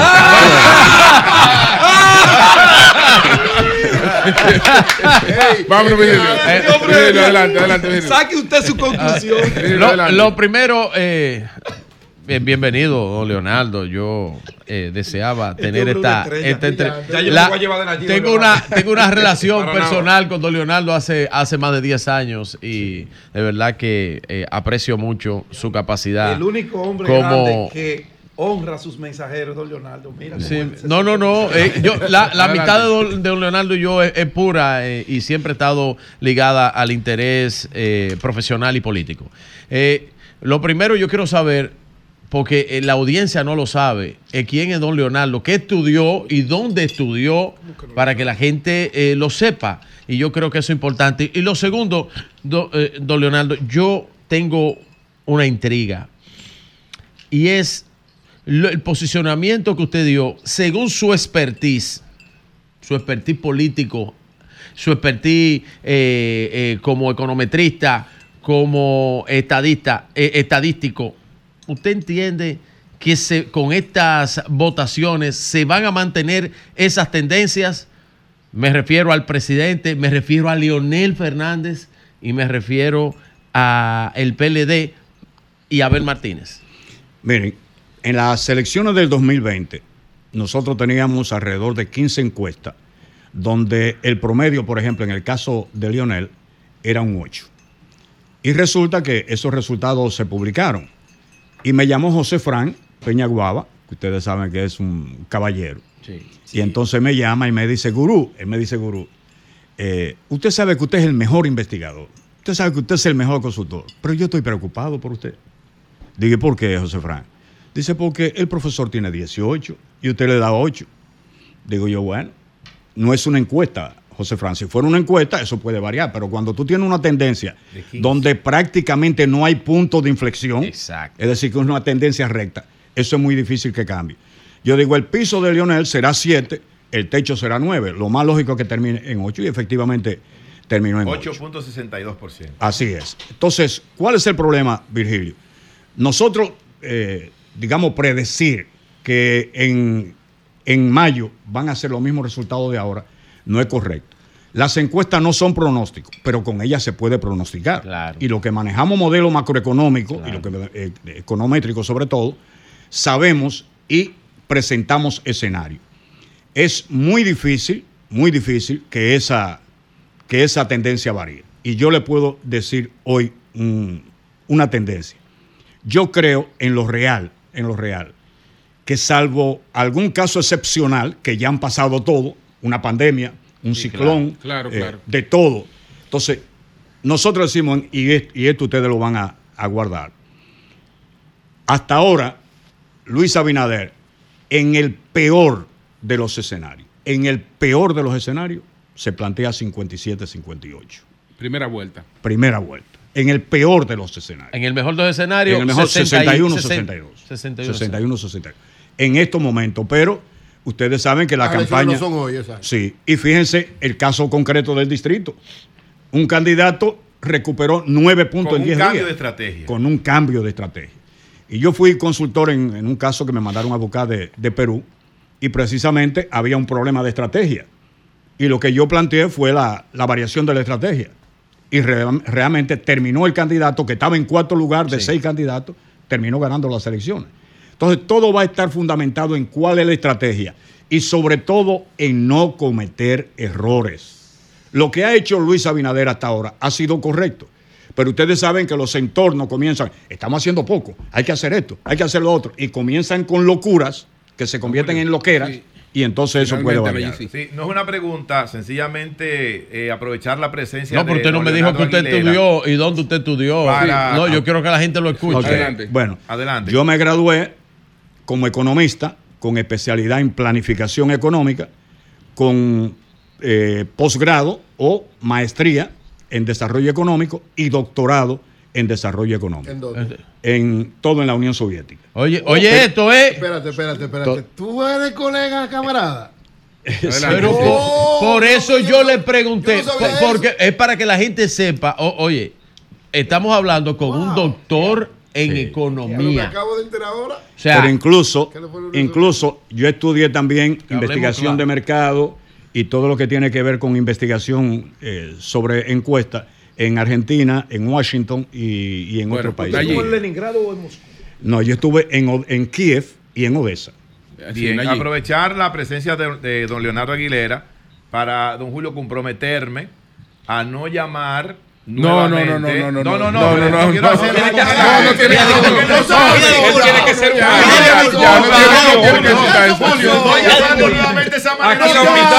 y Virgilio también tiene que ser humilde.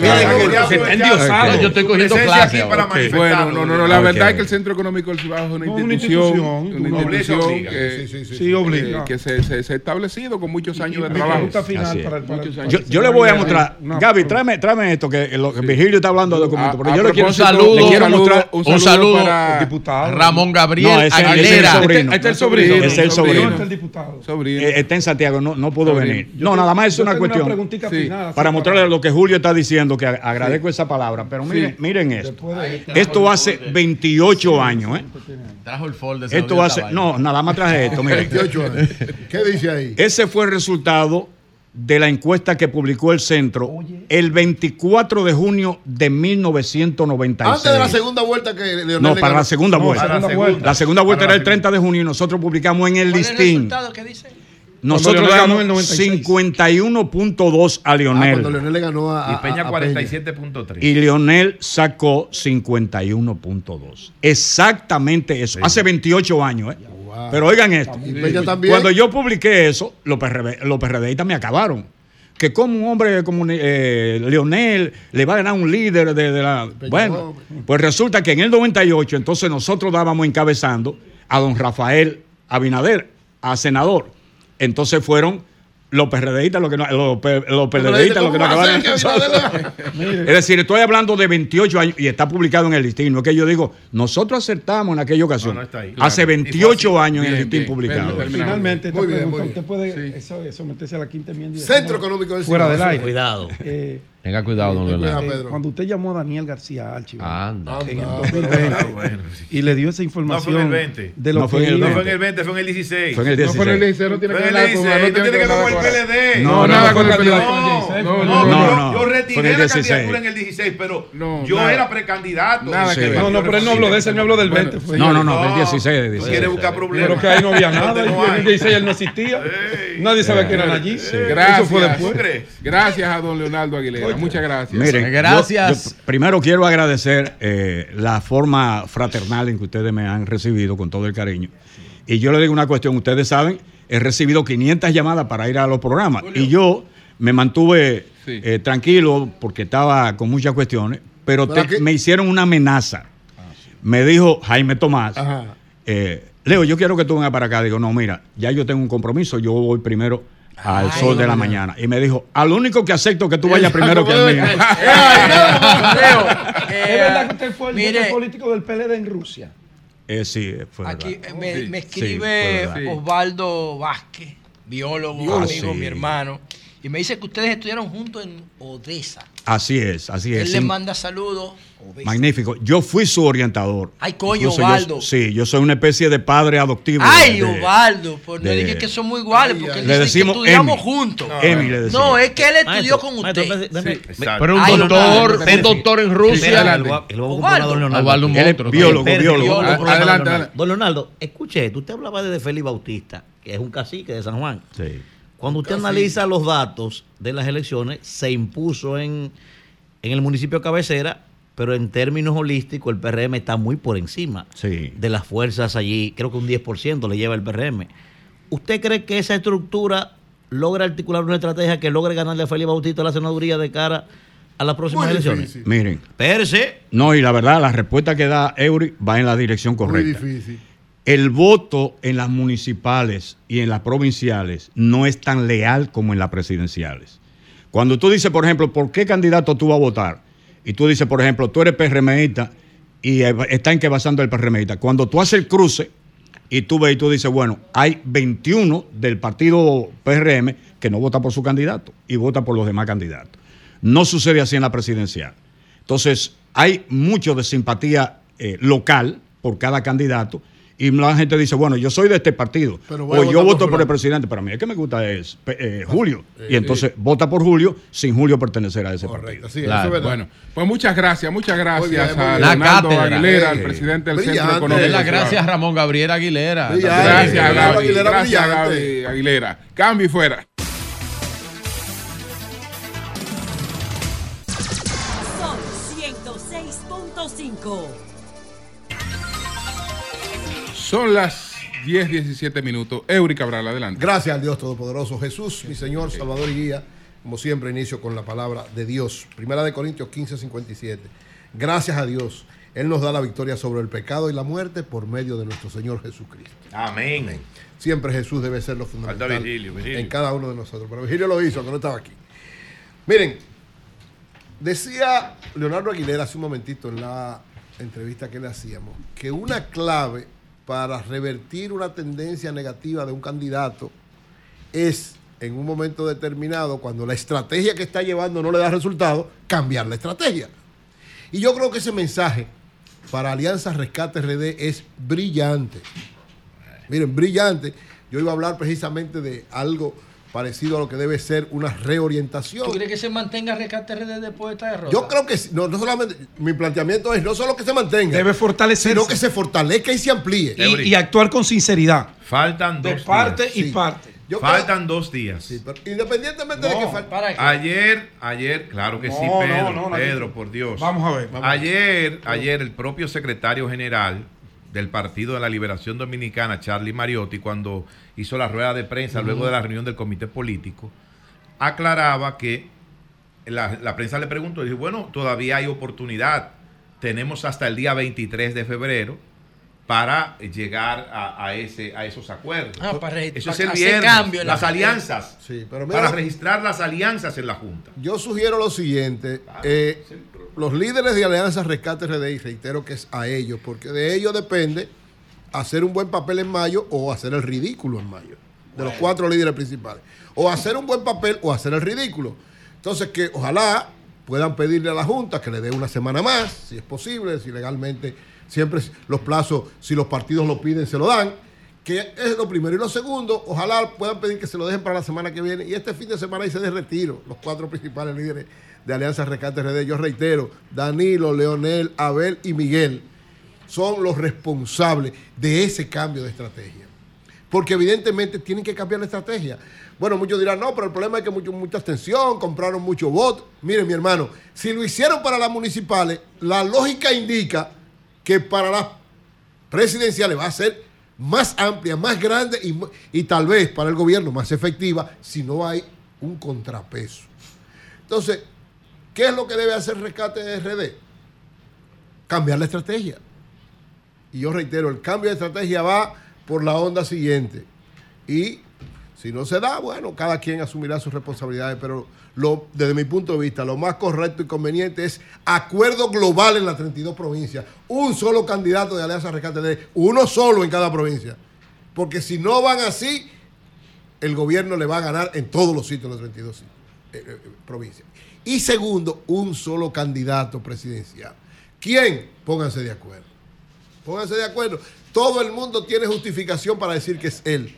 Ahora, ojalá, y es a lo que apelo, apelo al corazón, al sentimiento de ayudar, de servir y de ser humilde de los dos principales candidatos, Abel y Leonel. Ayer, yo apelo a eso porque yo sé que parece la lógica indica, la lógica indica que ninguno de los dos quiere eso, parece, parece que usted ni, ni, ni vio, ni escuchó, ni leyó las declaraciones de Charlie Mariotti luego de la reunión del comité político, porque él incluso dijo y, dijo una frase que, que rima, dijo sin desmayo con Abel hasta mayo. Sí, perfecto. Sin desmayo con Abel hasta mayo. está bien, Entonces, usted. No, no, pero yo, eh, no, yo, oye, yo, yo no oigo a nadie. ah, no. No, no. En este caso yo no oigo a nadie. Yo estoy apelando es a, a cada uno de, a los dos. O sea, es lógico que el PLD va a seguir con Abel Tamayo. Y es lógico que la, Fuerza del Pueblo va a seguir con Leonel Tamayo. Eso es lógico. Cada uno recibió como un murieron. el PLD. cada, no, cada, cada uno de ellos entienden que salieron bien que son circunstancias. No, no que salieron bien, sino menos mal. No, pero está bien. Menos mal. Los dos entienden que salieron bien y que para mayo es diferente. Perfecto. Totalmente de acuerdo con ellos. Ahora, yo reitero, yo apelo es a Abel y a Lionel, yo apelo a su corazón, su, sentido de servicio, su humildad, oraré por ellos porque el, que se va de retiro es Eury este fin de semana. yo, me voy de retiro. o sea, rodilla por ellos. yo reitero, lo correcto y conveniente sería que ellos entendieran eso. Si no lo hacen, perfecto, muy bien. Yo escribí que decía, si Alianza Rescate RD no va con una sola propuesta, con una sola propuesta a nivel congresional y con una sola propuesta a nivel presidencial, en mayo va a ser peor que en febrero. Simple y sencillamente. Lo que creo, quiero equivocarme. Regalar una reina valera ojalá, cada ojalá Que le vaya, partido. Ojalá que le vaya plantea desde tu experiencia, tu óptica, que se debe hacer. Juégatela. No, yo, yo, yo dije lo que era. Yo estoy de acuerdo con Evelyn. No, si yo, yo decidiera, o sea, yo decidiera. ¿Quién fuera el candidato presidencial? para mí no fuera ni Leonel ni Abel. Si fuera yo. ¿A quién diablo vamos a buscar? Está bien, pero oye, si yo con, decidiera. Con 75 días vamos a construir un candidato. Perfecto. Si yo decidiera. No hay alianza. No, fuera, no, no fuera ni Leonel ni Abel. Ahora. Como tiene que ser uno de los dos, Como tiene que ser uno de los dos. Vamos a partir de lo que dijo Aguilera. Sí. La lógica indica que el que Ahora Aguilera es bueno. oye, los, los dos tienen razón. Los dos tienen razón. Si, si fuera por un problema de fuerza eh, partidaria, tiene que ser Abel. Ahora, si es por eh, eh, liderazgo, liderazgo y, conexión mayor potencialidad presidencial, tiene que ser Leonel. ¿Qué tiene que haber? Que uno de los dos entienda que es lo conveniente. si los dos entienden que deben ir los dos, porque vayan los dos. Ahora, Eury, el presidente Abinader ha salido un maestro de la política, lo tiene a ustedes orando. Para no, no, no, ah. Increíble, No, está en su ciclo. Lo que pasa, tiene el poder. Nada más no es con Lo tuvo Danilo, lo tuvo Leonel. No, el grave error fue normal. Lo tuvo Balaguer. Oye, el grave error fue la división. ¿O ustedes creen que el país se fundó en el 20? Hay que aplicarla. Señores, perdón, el grave error fue la división del PLD. Y, lógicamente, lo dejo ahí. Ojalá, ojalá que Abel y Leonel entiendan y tengan sentido la historia para actuar. Miren, finalmente quiero referirme a algo muy importante que va a suceder en la República Dominicana y que, cada día se consolida más, que son los premios soberanos. Miren, en los últimos días los premios soberanos han logrado, lo que pasa es que este ambiente electoral ha perdido una serie de elementos. ¿Qué ha, logrado? Oigan, hubo una rueda de prensa de Acroarte junto con Televisa en Nueva York, donde se anunciaron dos cosas importantes. La primera, que la avenida Plaza de las Américas entre 175 y Broadway se le va a colocar el nombre de Premios Soberanos Boulevard. Durante todo el tiempo. Premios Soberanos Boulevard. Es una distinción a los premios soberanos. Pero además, oigan esto. En Times Square, ustedes ven toda esa pantalla que hay en Times Square, Univision está anunciando los premios soberanos junto con Acrobante. No, no, no. Es, un, es un palo lo que ha hecho Wanda. Es un palo. La directiva de Croarte y Wanda Sánchez. Así no, Wanda Sánchez ha hecho un trabajo muy efectivo, muy eficaz y cada día más poderoso. Entonces, además, algo muy importante y es que eh, dos se anunciaron dos actuaciones, ya se había anunciado de Herrera a Natalia, a Natalia Jiménez, se confirmó que el grupo Camila va a hacer su reencuentro, este grupo mexicano tan importante. Anda, el diablo, otra vez. el grupo Camila va a hacer un reencuentro importante. En los ¿Quién es el productor de, perdón, perdón, Y Lápiz Consciente, es decir, el merengue urbano, los urbanos van a estar presentes porque el papá del rap. va a ser una actuación especial. Es decir, que los premios soberanos el 12 de marzo van a consolidarse como los principales premios de la República Dominicana y van a consolidar el inicio de su internacionalización. Felicidades para Wanda Sánchez, para la directiva de Acroarte y que continúe Premios Soberanos siendo cada vez más fuerte, igual que el gremio, a la Asociación de Cronistas de Arte, Acroarte. 1025. Buenos días, allí adelante. Gracias, don Julio Martínez Pozo. Muy buenos días a todo el país y, por supuesto, a este equipazo del Sol de la Mañana.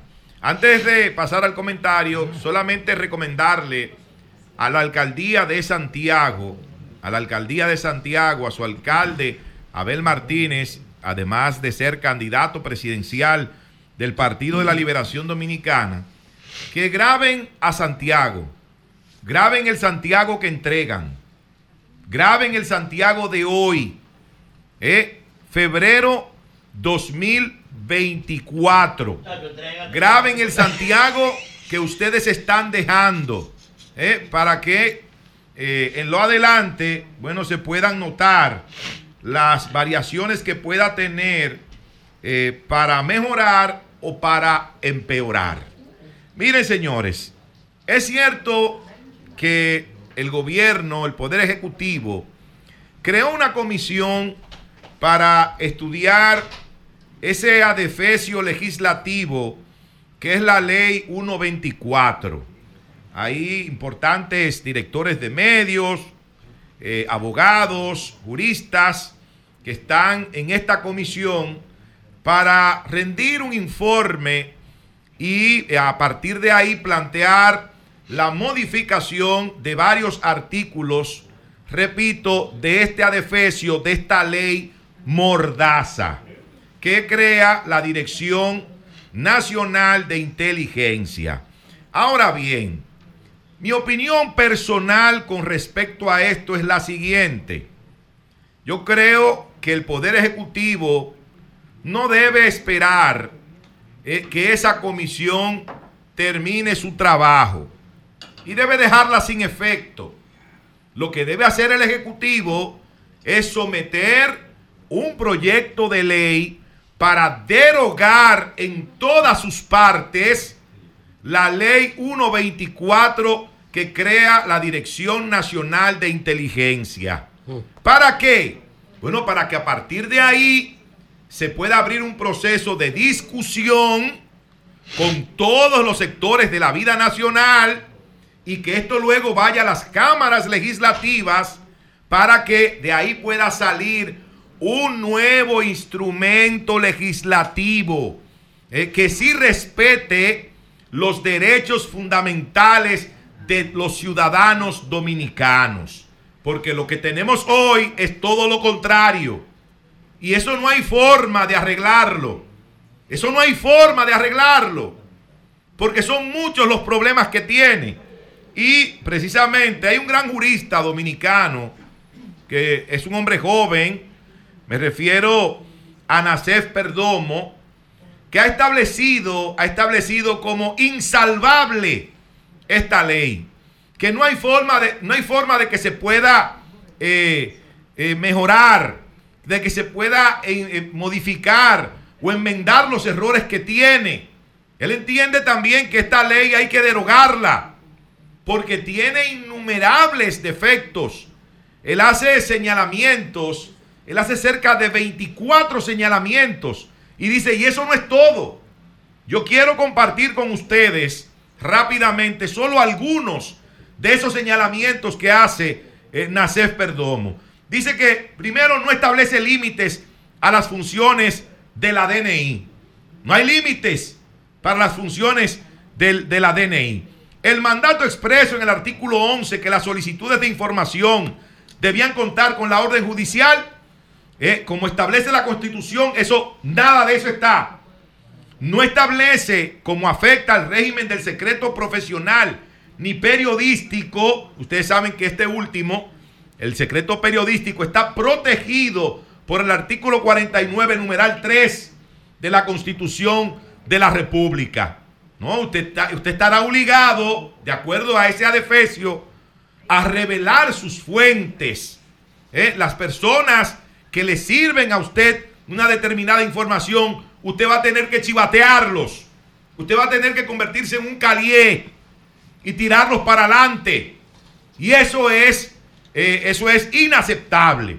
Dice también que no regula el régimen de tratamiento de la información obtenida con un reglamento que involucra derechos fundamentales, cosa que está prohibida, señores, constitucionalmente. Y finalmente, una de las más graves de las que contiene este adefesio legislativo es de que la DNI, oigan esto señores, nos afecta a todos, es que la DNI puede tener acceso automatizado a las informaciones que se produzcan mediante el uso de las tecnologías y los servicios de telecomunicaciones sin ningún control.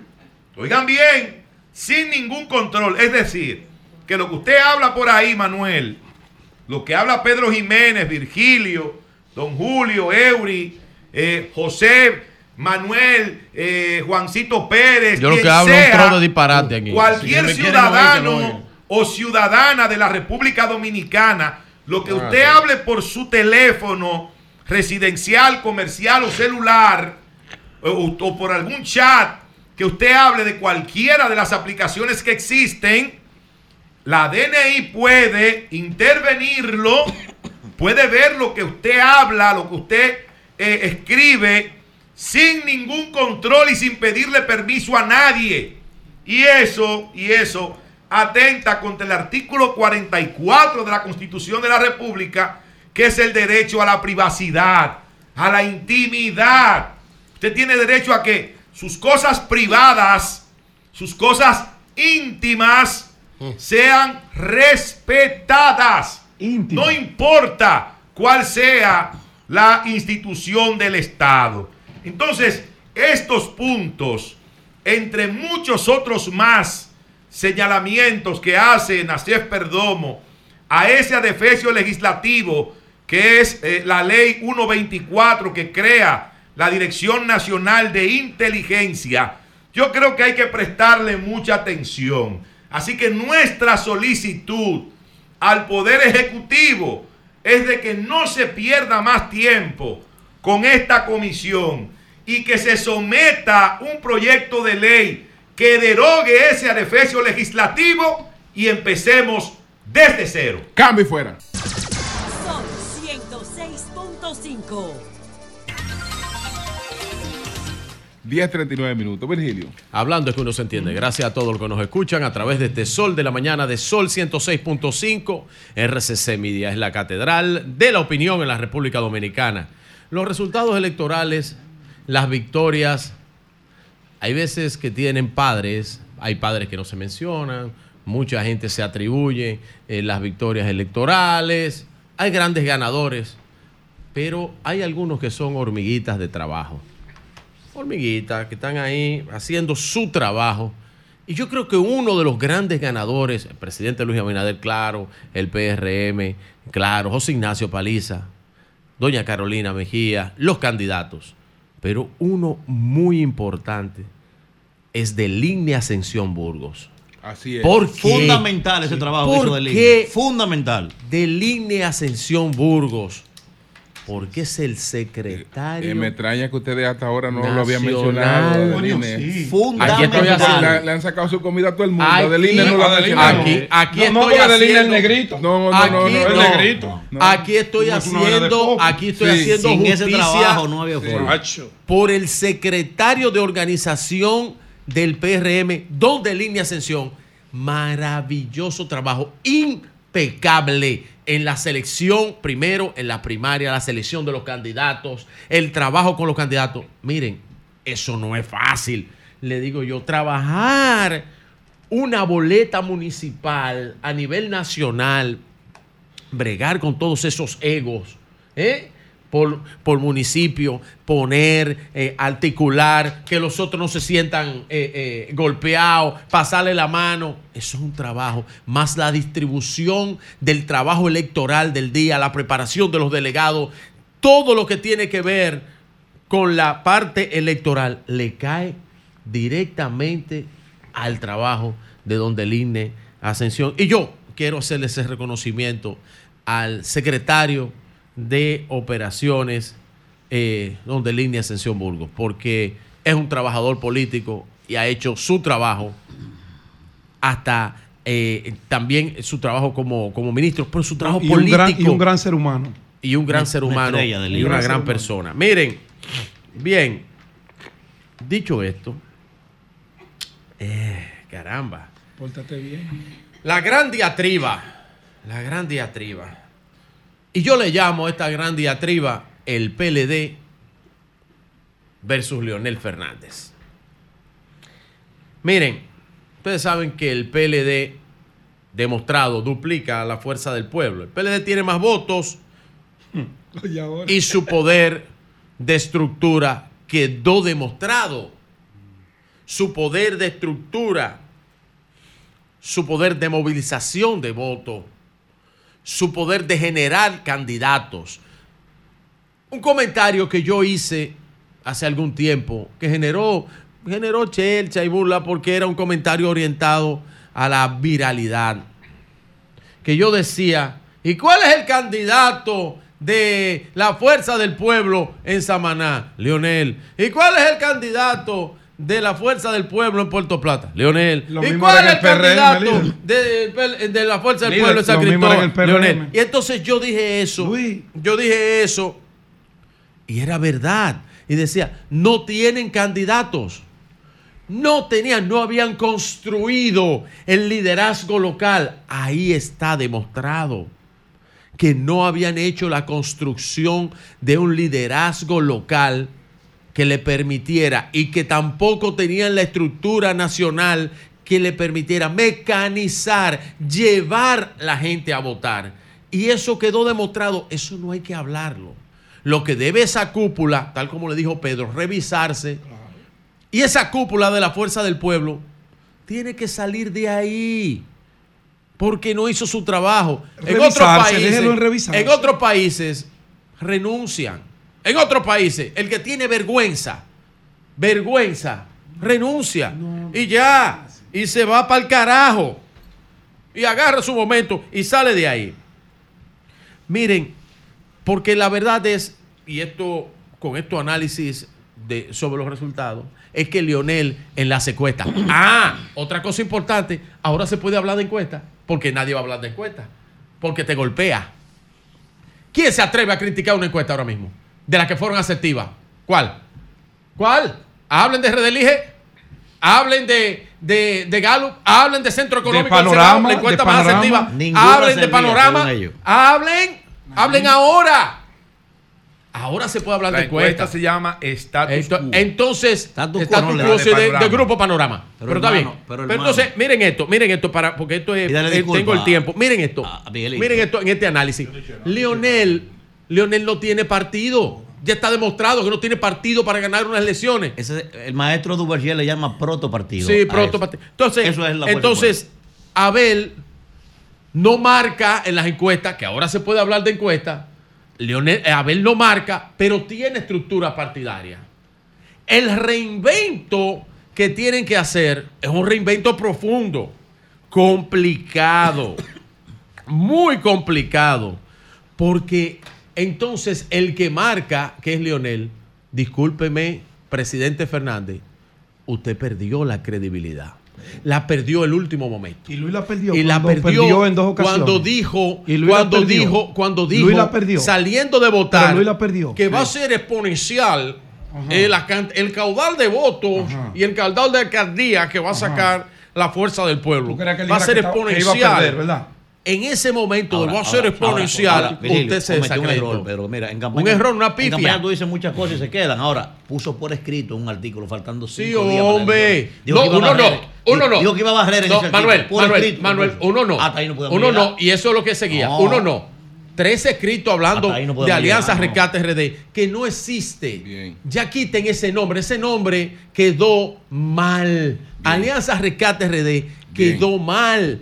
Entonces, Leonel, ¿cuál es el discurso de Leonel hoy? ¿Cómo Leonel va a decir hoy ante el electorado, ante el pueblo, ante el país, que él que él tiene votos y que las encuestas están incorrectas. ¿Y cómo van a venir sus voceros a hablar de las encuestas incorrectas a, programas como este cuando su credibilidad está en cero? La diatriba sigue.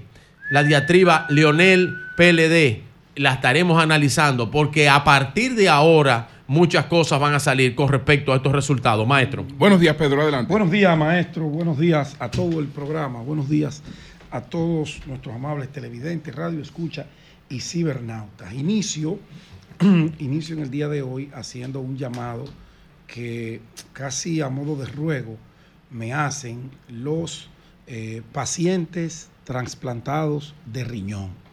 Me escribieron anoche y de verdad que casi lloro cuando leo el mensaje.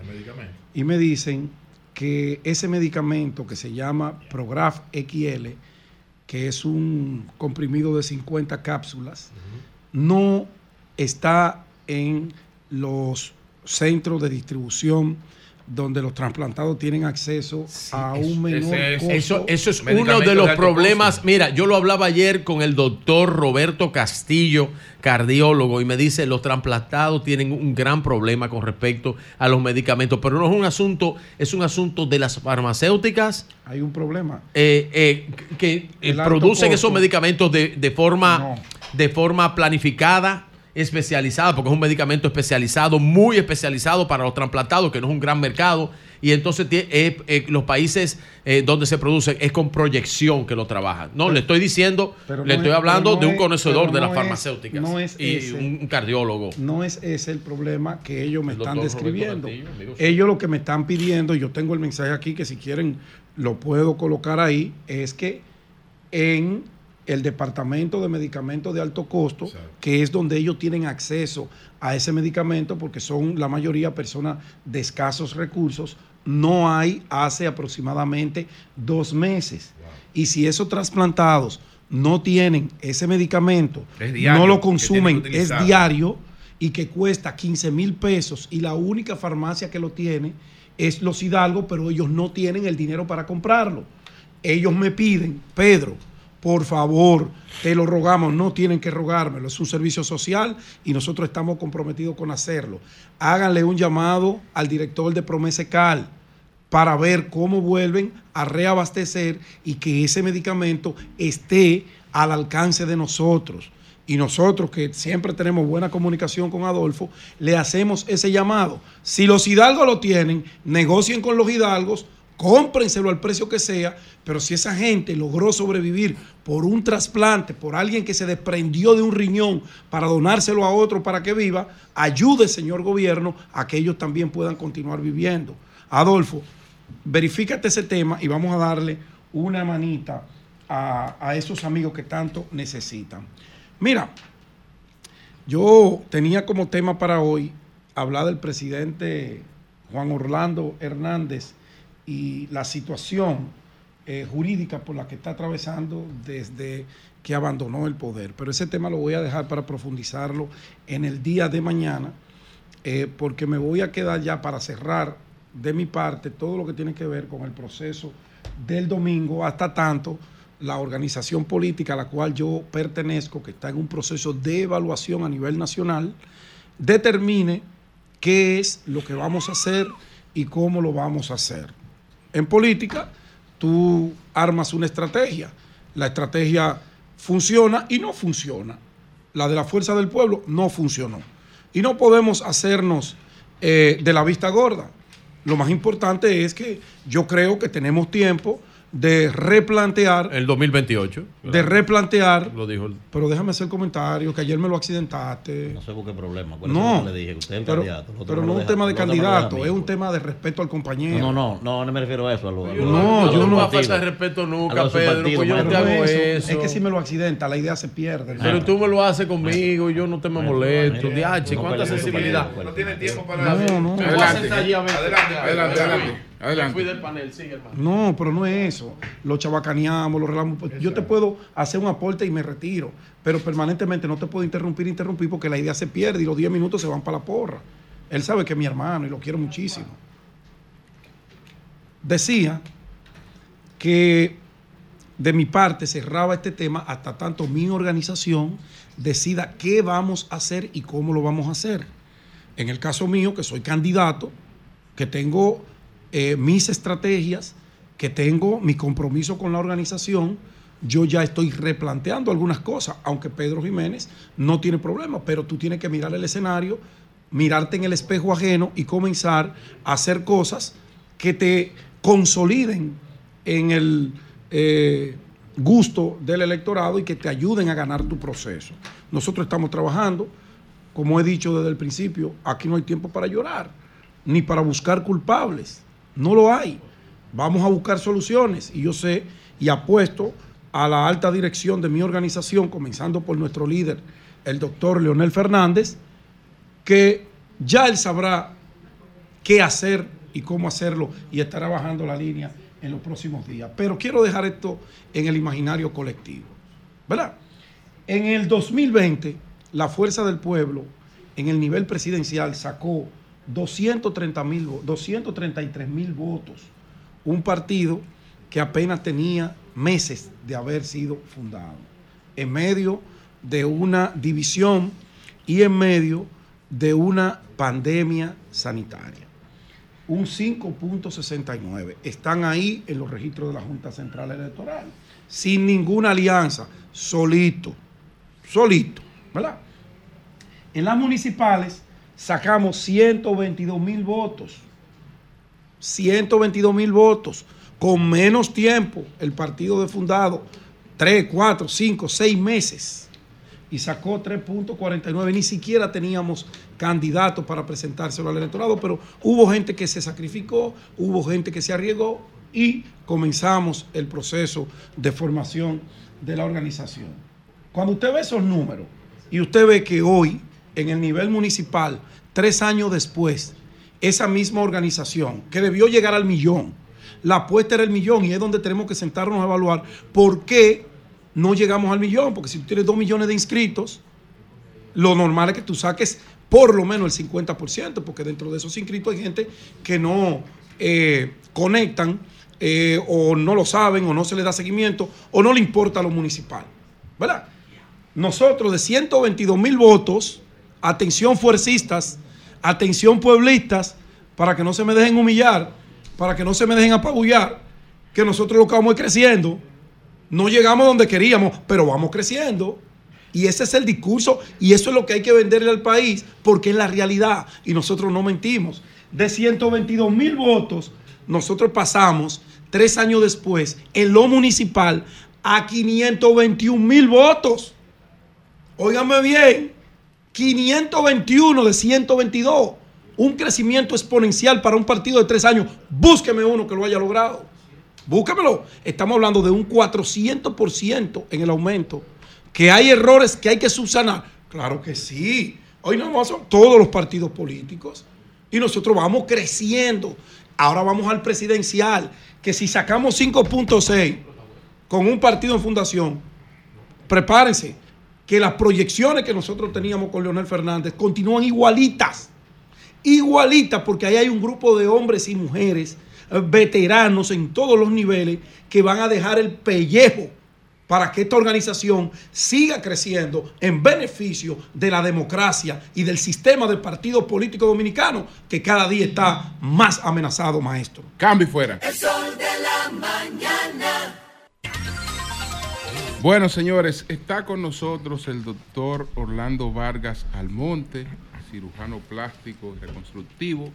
Él, él preside la Fundación Vargas Almonte y viene a anunciar una jornada de reducción mamaria que es una prácticamente una emergencia, eso es una emergencia de salud, eso no es estético, es una emergencia de salud eh, bastante costosa eh, que eh, las mujeres de escasos recursos no tienen manera de, de digamos, de, de costear. Así es. Buenos días, doctor. Adelante. Buenos días, muchísimas gracias a don Julio y a todos los integrantes de la mesa, Nayib, eh, Virgilio, mis hermanos y amigos próximo diputado de la circunscripción.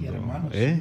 Próximo diputado. Con la ayuda de Dios. Pedro. y de nuestros amigos. Y Manuel. Bueno, en esta ocasión venimos, sobre todo nosotros tenemos una fundación que tenemos más de 20 años haciendo labores. En esta ocasión, el próximo mes de octubre, que es el mes de prevención de cáncer de mama y sobre todo la concienciación con relación al tema del cáncer de mama. El mes de octubre lo hacemos las jornadas de reducción y reconstrucción mamaria, que es un tema que afecta mucho a las mujeres, sobre todo de escasos recursos económicos, que no tienen acceso a esta y no está dentro de lo que es la, cartera de servicio que, tienen las diferentes ARS. Por lo tanto, eh, en esta ocasión estamos aquí invitando a todas las personas para que sigan nuestra página en, Instagram de nuestra fundación. ¿Cómo, eh, las damas que puedan estar necesitando se ponen en contacto con ustedes y se evalúan y eso. Sí, tenemos nuestra página en Instagram, tienen que escribirnos, es Fundación Vargas Almonte, eh, nos escriben por DM directamente y allí nosotros le vamos a dar la respuesta, tienen que llevar un formulario específicamente donde tienen los detalles porque no todo el mundo califica, ¿verdad? Porque cada quien tiene una situación distinta, hay personas que tienen situaciones de salud eh, con relación, que si tienen hipertensión, que tienen mucha obesidad, entonces nosotros hacemos una depuración. O sea, no necesariamente por escribir ya la persona califica, ¿no? Tenemos que hacer una depuración. También las personas que tienen, eh, son sobrevivientes de cáncer, eh, que le han amputado el seno, también tienen una serie de especificaciones para poder calificar para realizarte, para realizar este tipo de procedimientos. Doctor, esto, esto de la reducción mamaria eh, que usted propone tiene, tiene una arista importante. Esto no está catalogado como está catalogado como una cirugía estética, cuando en realidad es de salud que estamos hablando. Una persona, una mujer que tiene 20 eh, libras de, de seno, una mujer que tiene un dolor de espalda agudo, eh, entre otras cosas. Y eso los seguros no lo incluyen. Por eso las personas aseguradas no pueden hacerse ese trabajo. Eso es algo, yo creo que es así, no sé. Sí, sí, así es. La cantidad de personas, por ejemplo, la última convocatoria que nosotros hicimos, más o menos aproximadamente 4.600 mujeres nos escribieron. O sea, el porcentaje de la población que tiene esta situación, que no la puede resolver, y sobre todo un costo muy alto para una familia, buscar 200, 300 mil pesos, no es fácil. No es fácil. ustedes los cirujanos reconstructivos en algún momento no se han... Yo entiendo el capitalismo perfectamente, yo lo entiendo. No se han acercado en algún momento a tratar de concientizar a los actores de este sistema, a decir, mira, uno entiende que esto es costoso, pero vamos a buscar un equilibrio porque también tiene que verse esto como parte de salvarle la vida a la gente, como decía el maestro. O sea, un tema de un cáncer de, mama, una, una situación que escapa. Entonces, el que no tiene los recursos, no tiene acceso quizás a un seguro médico, ustedes no han tenido ese tipo de conversación quizás de manera colectiva, porque Orlando que lo diga aquí, es Orlando. Ahora, cuando se agrupan los cirujanos y hacen el planteamiento, mira, no es que dejen de ganar, sino vamos a ver cómo equilibramos esto para que los pobres tengan... Sí, se ha avanzado, Manuel, en, en, relación a este tema. Nosotros venimos, como te dije, tenemos aproximadamente unos 20 años ya trabajando en el tema. El presidente Abinader hace aproximadamente tres años a las pacientes sobrevivientes de cáncer sí eh, tienen cierta cobertura, pero muy restringida. O sea, pacientes que tienen más de cinco años de amputación de su seno no tienen cobertura. Por lo tanto, eso también es un grupo de personas que están están en el aire. Entonces, nosotros, claro que hemos tenido acercamiento, hemos tenido avances, porque sí hay que decirlo. Nosotros nos hemos reunido con Doña Milagros, por ejemplo, que es una actora principal con relación al tema de la mujer, diferentes instituciones gubernamentales, y queremos, claro, aprovechar este, este espacio, ¿verdad? Que lo escuchan muchas personas de las instituciones gubernamentales, porque es un tema social que está afectando muy, muy fuertemente a, a las mujeres. Doctor Vargas, de ese grupo eh, tan numeroso, ¿verdad?, de, mujeres que regularmente se inscriben cuando se abren estas jornadas. Eh, ¿Cuántas al final, cuando son evaluadas, cuando van, eh, se acercan, cuántas son sometidas, ¿verdad?, a este proceso quirúrgico para poder reducir las mamas que provocan muchísimos problemas, dolores de espalda, de, todo. sí, sí, eh, y la autoestima también. También. Eh, hemos operado a través de todos estos operativos más de 600 mujeres. Wow. Sí, claro, a través de los años. Claro, se requiere también filtros, eh, por ejemplo, cuando te, eh, son 10 mujeres que depositan, 10 mil, eh, por ejemplo, 4 mil mujeres, como fue la última vez, hacemos un filtro bien bien fuerte. Riguroso. Sin embargo, son jornadas de uno o dos días, eh, porque tú sabes que nosotros los cirujanos plásticos, como tú comentabas, Manuel, nosotros vivimos de esto también. Entonces no podemos dedicarnos exclusivamente a las ayudas, porque si no, entonces nos vamos a morir de hambre. entonces, eh, definimos, por ejemplo, un fin de semana en un hospital que necesita también recursos y nosotros vamos a obstruir también lo que es el desenvolvimiento de esos hospitales pero es muy limitado. Por ejemplo, en la última jornada intervenimos 20 mujeres, eh, una parte lo hicimos en el Hospital San Lorenzo de los Minas y otras 20 lo hicimos en el Hospital de la Fuerza Aérea Dominicana, que, que, aquello fue una colaboración tocando puertas, pero que lo que queremos es que también de una forma institucional las instituciones gubernamentales se puedan introducir y entremezclar, sobre todo para que esto sea algo de rutina y que pueda resolver esta situación. la forma de comunicarse, doctor.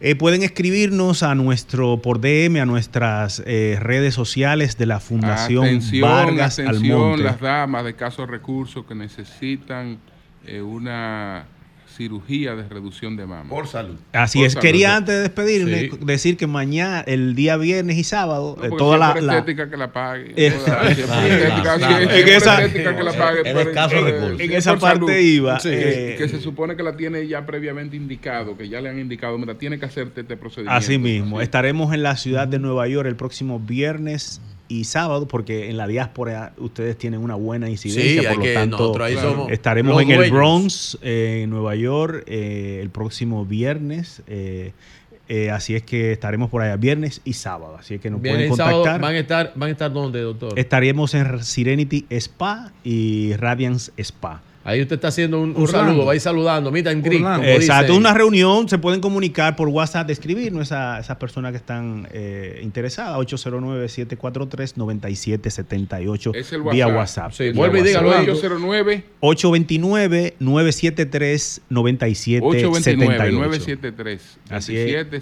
Y por la fundación nos puedes escribir, nos pueden escribir a nuestras redes sociales. Y pueden entrar a las redes sociales del doctor Orlando ah, Vargas, así mismo, el doctor Orlando Vargas, lo buscan en Instagram y el doctor mete mano. Vamos, vamos a tomar alguna llamadita. Que la verdad mete mano. Comunícate 809-540-1065. 1-833-610-1065 desde los Estados Unidos. Sol 106.5, la más interactiva. Buenos días, adelante, buenos días. Saludos, buenos días. Sí, adelante. Le hablo de Pensilvania. Pensilvania, adelante. Julio, tú sabes una cosa que tienen todos esos partidos, PLI, Reformista, todos los colores. Sí. Ellos no quieren ir cuando están mal, todos los partidos. Fíjate que cuando hablan de que perdieron, en este caso, eh, Fuerza del Pueblo y PLD, aquí todo lo dice, no era Abel, no perdió Abel, no perdió Leonel, pero cuando ganan, ahí salen unos que eran estrategas, que son estrategas, que son, que son los que arman el plan. Ahora nadie a decir que han ganado Tienen que ser un poco más humildes. Si no empiezan a ver dónde fallan, nunca van a echar para adelante ni el país del partido. Y eso hay que dejar ese punto de culpa de gente en gente, porque tú no puedes querer que el otro caiga en error, porque vamos para atrás. Gane quien gane, que trata de que el país salga adelante. Gracias a ti. Buenos días. Buen día, Julio. Adelante. Julio, Josecito de los Praditos. Sí. Un abrazo, Vigilio. Un abrazo, hermano. Eh, quiero, Julio, que tú me permitas felicitar a la República Dominicana por ese, ese agasajo que hicieron el domingo con el presidente Luis Abinader y con nosotros mismos, porque lo que se hizo ahí fue la demostración de que nosotros necesitamos que el partido PRM llegue al poder en, el, en mayo, el 19 de mayo, lo vimos ya llegar el domingo. Así que felicito al presidente Luis Abinader y también al diputado Elías Mato. Bien, pues gracias a ti. Buenos días. Buenos, días. Sí, adelante, adelante. Le habla Yacaira del Distrito Nacional. Me voy a referir que estuve mirando en el, en el Instagram, en la página del Mirel, sobre esa propuesta que ellos tienen de, desde el 2022 hasta el 2024 y vi que Supérate se sumó para ayudar a las personas que son eh, esa de la trata de blancas. Sí. Y eso de verdad es muy importante para cada una de esas personas que son víctimas, que desean irse, emigrar a otro país, resulta ser pues, víctima de todo, de, todo atropello, de verdad que sí. Gracias a ti. Buenos días, adelante. Buenos días. Buenos días. Sí, adelante. Buenos días, don Julio. buenos días a todos. Sí. Fíjense, le quiero hacer como oyente una humilde sugerencia. Eh, sin que se vea como que trazando pauta ni nada de eso. Yo soy un fiel oyente de ustedes y una de las cosas que más me gusta de su programa son los debates que, ahí se arman porque uno aprende mucho de ellos. En el caso de don Julio, yo hasta cuando estoy libre me levanto a oír su comentario. Pero los comentarios de Julio y de el señor Cruz, uno lo escucha muy tranquilo. No sé si es que no hay nadie en la cabina entonces, yo entiendo, y no por lo que se dio con Pedro en un momento, que cuando son los comentarios, los compañeros y específicamente Manuel Cruz y Virgilio, no deben de relajar el comentario de sus compañeros. Una cosa es interrumpirlo para aportar o para eh, sentir y otra cosa es como que ellos utilizan relajo para yo Virgilio. el relajo okay. con usted que está, hablando está bien. con usted no pero la, los consejos se acogen una humilde sugerencia voy a, voy a coger esa humilde sugerencia de, eh, de don Carlos Jiménez el hermano de no de, no, no, no, no, no, no, un ciudadano no hacemos humildemente. En el caso que no hacemos eso. No distingue con su buena sugerencia. Gracias maestro. Que ñoñería. hay una ñoñería aquí. Tranquilo profesor adelante ahí todavía. Eso va a mejorar el programa. Adelante. Eh, eh, un pequeño aporte de un ciudadano que se preocupa por varias cosas. Ok. la transformación de la policía. Eh, uno de los primeros cambios. Ay, escúchame que usted mencionó la policía. Ay, que, la, hay que darle de cambio en cambio. Hay que darle información. Diego Pesqueira será tendrá un rol de relacionista público doble. El diablo. Relacionista público de educación y relacionista público de la policía. Me imagino y no es vocero de la policía. Vocero de educación. Uno vocero de la policía será. Es lo mismo. Pero uno será, uno será un el vocero del director bueno, de que él trabaja en lo, tú puedes trabajarlo. Este son dos trabajos no tienen que ser no, no, no, no, trabajo. porque él nunca él no dice nombramiento, no puede tener nombramiento en el Estado. ¿Eh? Sí, pero él no debe ser policía ni ser coronel. Sí, pero es especialismo por vocero. Pero lo que Nayib Bueno, será un especialismo. especialismo por Especialismo está bien, pero no importa. Bueno. aparte Diego es un profesional. pero es la primera vez que se da. No voy a opinar. Que un profesional. No, pero está bien que sea Diego. Dos instituciones. Pero puede ser, él puede dedicarse a la policía y que el señor, ¿cómo se llama? El ministro de, Educación. Está bien, el mismo señor que está ahí. Sí, él puede nombrar una gente ahí. Pero está bien. Pero, Diego, Diego va a estar en los dos sitios. En los dos. Sí, pero Diego una Diego es, educación es un gran dolor de cabeza. sí. La policía es ya el cáncer. Buena, buena designación. Eh, pero Diego puede con los dos. Sí, sí, Diego buena designación. Vamos a desearle mucha suerte a Él es, el luchador. ese puede, ese puede con los dos. No, vamos a desearle mucha, mucha suerte. Eh, adelante. Exacto. Le, interrumpí. Se sale con suerte. Un abrazo. Le, vamos a escuchar a usted ahora que le interrumpí. Adelante. gracias, gracias. En ese caso, por ejemplo, eh, va a ocupar dos espacios al mismo tiempo. Eso es lo, más o menos por ahí va mi comentario con otro punto. Pero en el caso específico de la policía, una de las primeras, uno de los primeros detalles que se observa la transformación de la policía es el cambio de uniforme. Mire, todos los días yo veo un raso, sargento, sargento mayor o teniente, con la camisa por fuera y la gorra de lado, como que si fueran cantante urbano de música de voz, sin correa y como con hambre. Por Dios, eso no representa una policía moderna.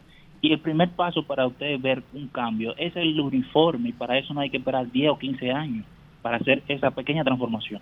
Y una cámara corporal, simplemente. Y bueno, esas son, esos son los detalles. Lo primero que tú tienes que definir el tipo de policía que tú quieres. Y si tú quieres un tipo de policía, tú lo tienes que salir a buscar con el paquete de incentivos.